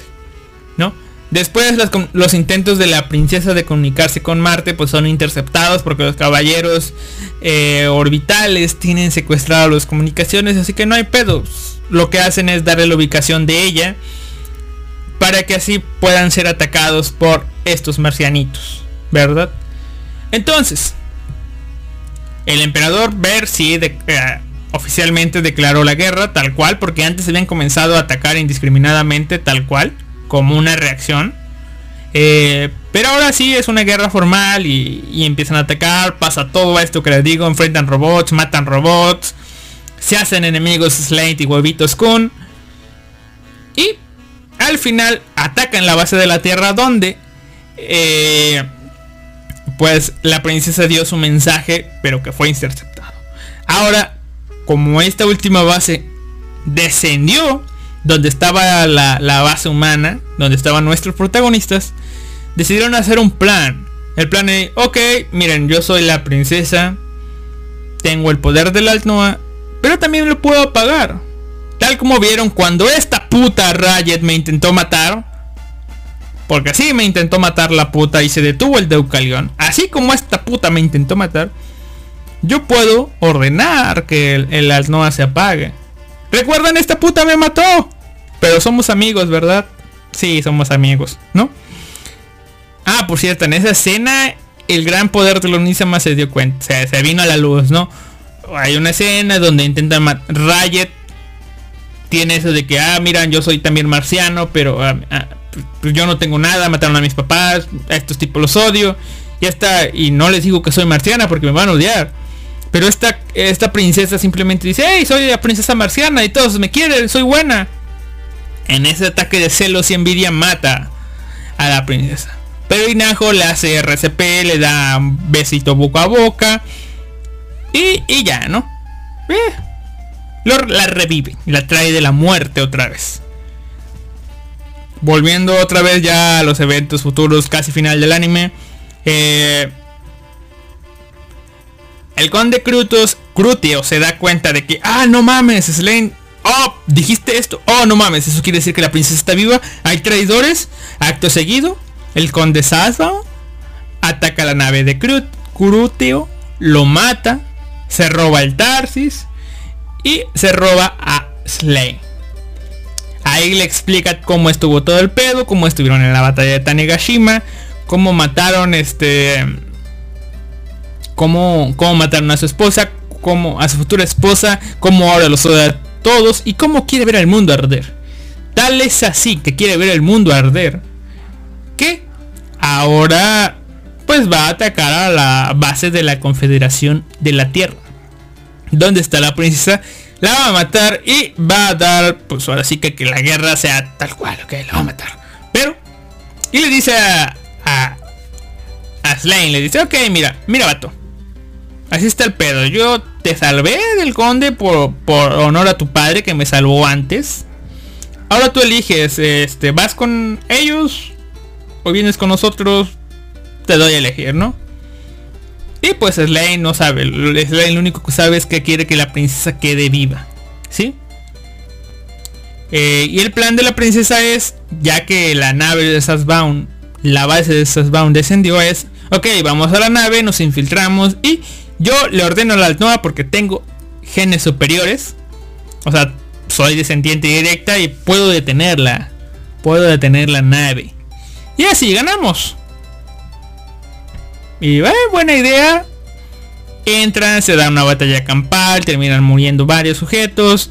Hay una escena muy acá donde Slane casi es asesinado, pero un soldado cuya única función es poner en situación a Slane, le salva la vida y le dice, ¡Eh! Vámonos. Y tú, ¡Eh! ¿Por qué me salvaste? Dice Slane. Y dice, yo soy terrestre, ¿no te acuerdas? A ver, a ver, a ver, mijo. Sí, pero no creo que un terrestre le esté disparando a otros terrestres, así como está la situación. Así que tú eres uno de los otros. Y a Slane le cae el saco, ¿no? Oh, sí es cierto, soy marciano ahora, ¿no? Pero bueno, comienzan, atacan, se da una pelea donde dice, convenientemente, un cliché, todos los protagonistas se reúnen. Ah, por cierto, esta batalla final es, es entre, entre, pues ahora sí que Huevitos Kun en su robotito de prácticas anaranjado contra el Dioscurio eh, de Sasbound, el cual tiene características de todos los robots con los que se enfrentó Inajo. Todas juntas, es decir, eh, ataques a distancia, espadas de plasma, barreras impenetrables, pero Tú dirás, no mames, ahora está más jodido. Sí, está más jodido, pero Inajo los venció a todos. Ah, perdón. Ah, lo, pude decir, ¿no? Inajo. Bueno. Huevitos Kun los venció a todos usando debilidades y estrategias. Así que sí, técnicamente está más jodida la situación, pero ya sabe cómo vencerlos y le da batalla y termina por casi matar a, este conde. Pero de alguna forma, Slane logró activar el cataphractos del difunto conde Crutio, el Tarsis. Por alguna razón, Slane logró activar el Alnoa. Y con este Tarsis le salvó la vida al conde Crutio. Y aquí viene la escena final, me da tiempo, si me da tiempo. Aquí viene la escena final donde todos están reunidos. Eh, la princesa logró apagar el Alnoa de la nave del conde Sassbound eh, después de esto, Inajo y el conde caen sobre la sala donde estaba la princesa que milagrosamente no le pasó nada. Inajo cae mal herido. La princesa va a buscar a Inajo a tratar de rescatarlo. El conde Sasbaum también está mal herido. Slane lo está buscando. Slane se da cuenta de que la princesa fue por Inajo, por Huevitos Kun, y lo trata de salvar. Le dice que está bien, pero Inajo está mal herido, tiene un ojo deshecho. Y la princesa le habla y todo el pedo acá bien. Pero cuando Slane se da cuenta, está mirando hacia la princesa que está con Inajo. Pum, pum, pum. Bueno, primero es un pum. Una bala al pecho de la princesa, pero del otro lado del corazón, el lado derecho. Así que no hay pedo, no hay peligro de muerte. Y Inajo, este Slane voltea y se da cuenta de que el conde Crutio ha disparado a la princesa. Pero, no solo eso, le da un disparo a la cabeza y termina por acabar con la vida de la princesa. La rabia de Slane, bueno, Slane se rompe aquí, se rompe el cabrón. ¿Por qué? Porque se da cuenta en su cabecita de que le salvó la vida al conde Crutio de que si no le hubiera salvado la vida al conde Crutio, el conde Crutio no hubiera matado a su preciosa y amada princesa. Así que cae sobre la culpa de que la princesa esté muerta y empieza a disparar contra el conde. A lo que el conde dice, mira pendejo, mátame aquí, mátame a la verga, mátame, mátame. Y no lo hace. ¿Por qué? Porque se da cuenta que Inajo se logró liberar de su catapractos y va contra la princesa Acelium. Ahí es donde viene la situación de que yo les digo. Y Kaiser, si está por aquí, no, no está Kaiser por aquí, así que vamos a seguir, vamos a seguir. Ya me lo acabo, ya me lo acabo, no se preocupen. Eh, aquí es donde por fin Inajo se da cuenta de que no puede negar sus sentimientos por la princesa porque hasta ahora, todas las veces que la princesa se le ha insinuado que ha movido la cola como perrito con Inajo, Inajo le ha contestado de una manera un tanto cortante diciéndole, ah, sí, lo hago porque era necesario hacerlo. No lo hice por ti. Ah, sí, lo hice porque debía hacerlo. Porque eres necesaria para que la guerra acabe. No es por ti el único acercamiento que había tenido con la princesa era decir que sí, efectivamente era su amiga. Pero ahora la princesa estando pues con dos disparos y Najo estando pues muy mal herido, recuerda los buenos momentos que vivió con ella y no le queda duda, o sea, no nos queda duda a nosotros que Inajo siente algo, su corazoncito siente algo por por la princesa, pero no sabía hacerlo. No no no sabía reconocer que era eso, o sea, no no sabía qué sensación era eso. Incluso su hermano lo dice antes, mira cómo se ríe. Esa carita inexpresiva se está riendo porque la quiere, ¿verdad? Pero bueno. Y Najo como que medio comprende esto. Y es ahí donde Slane le dice, no te acerques, sucio terrícola. Y Najo lo saluda. Y dice, ok. Se da la media vuelta. Apunta con un arma Slane. Slane. Pero Slane termina disparándole a Najo y ¡Pum! Termina, digo, suenan los créditos. Chan, chan, chan, chan, chan, chan, chan, chan, chan, chan. Se acaba la temporada. La primera temporada. La primera temporada de, de Nova Cero, ¿no? Este...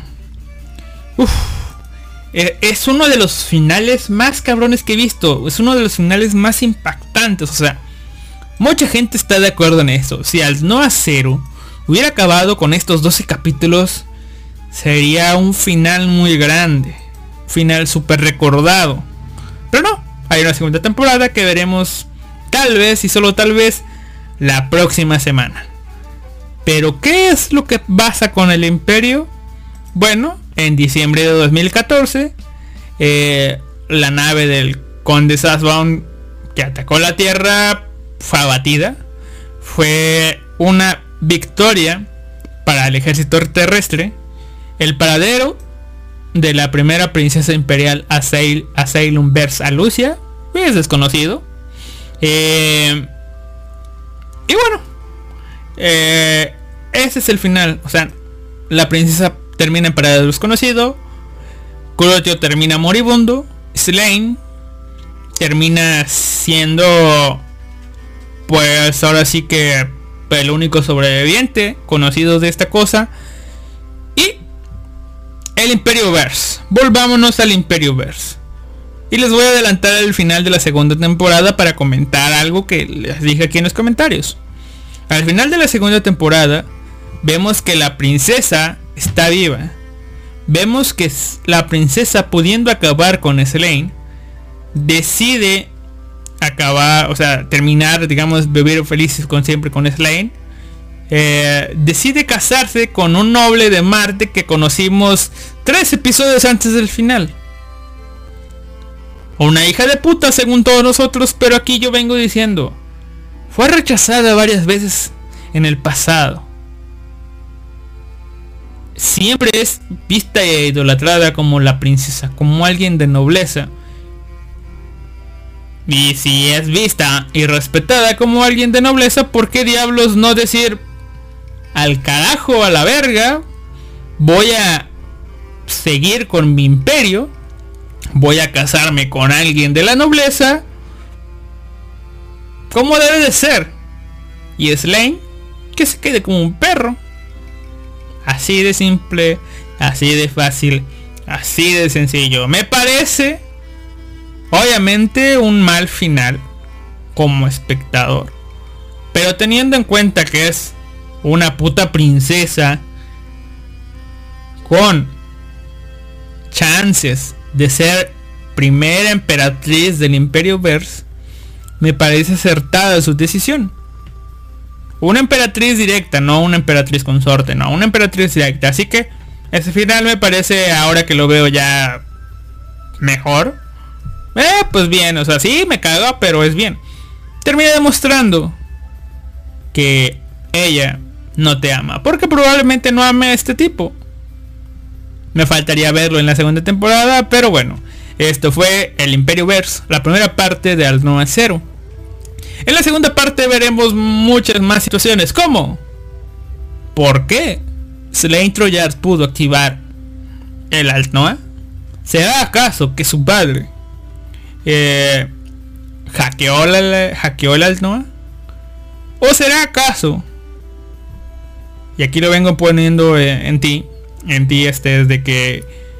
Mm, pues las babas de la princesa tuvieron algo que ver. Porque miren, miren, miren, miren. La primera vez que la princesa conoció a, a, este tipo le dio un besito de boca a boca. ¿Eh? Le dio un besito de boca a boca. Como le dio un besito de boca a boca, le dio babas, ¿sí? Entonces, como le dio las babitas, pues tal vez ya tiene genes de la princesa y fue lo más que suficiente. Y recordemos que Inajo le dio un besito a la princesa también, intercambio de babitas, así que Inajo puede activar el Noah, no sabemos. Pero tiene sentido de que sea por un intercambio de fluidos corporales, ¿por qué? Porque pues de qué otra forma se van a les va a dar el poder el, emperador a, sus vasallos y solamente a ellos. O sea, no, no va a ser con babas que lo va a besar con ellos, no, les puede dar un poco de sangre o algo así, o un cabello como las Mike, pero bueno. Esto ha sido todo. Les digo, a mí me gustó Alnoa. Lo, lo seguí viendo y sí, en breve comenzamos, que ya les doy los jodidos controles. Eh, la cancioncita la voy a dejar en el podcast nada más. Pero, pero, pero, pero, para finales a mí me hacen buen anime, hay buenas peleas, buenísima banda sonora. Ya solo por la banda sonora, yo les recomiendo ver al No Acero, aunque sea la primera temporada. Y bueno, ahora sí, esto ha sido todo. Nos vemos la próxima semana. Los dejo con el Viernes de Amor de ella. Eh, pues, ella no te ama. Con Shadow Kaiser y el Buen Maker. Y en el podcast los dejo con el ending número 1, creo, de Al No Acero. Para que lo disfruten.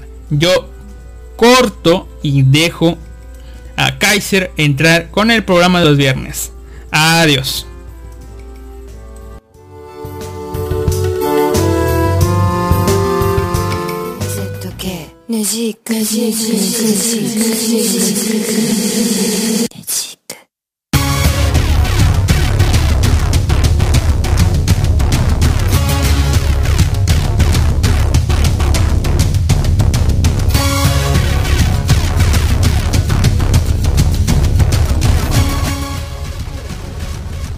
Uy, con esto de Kaiser se me olvidó decir gracias Niamo Sakura, gracias otro tipo que no me acuerdo cómo te llamaste, pero te mencioné en el podcast.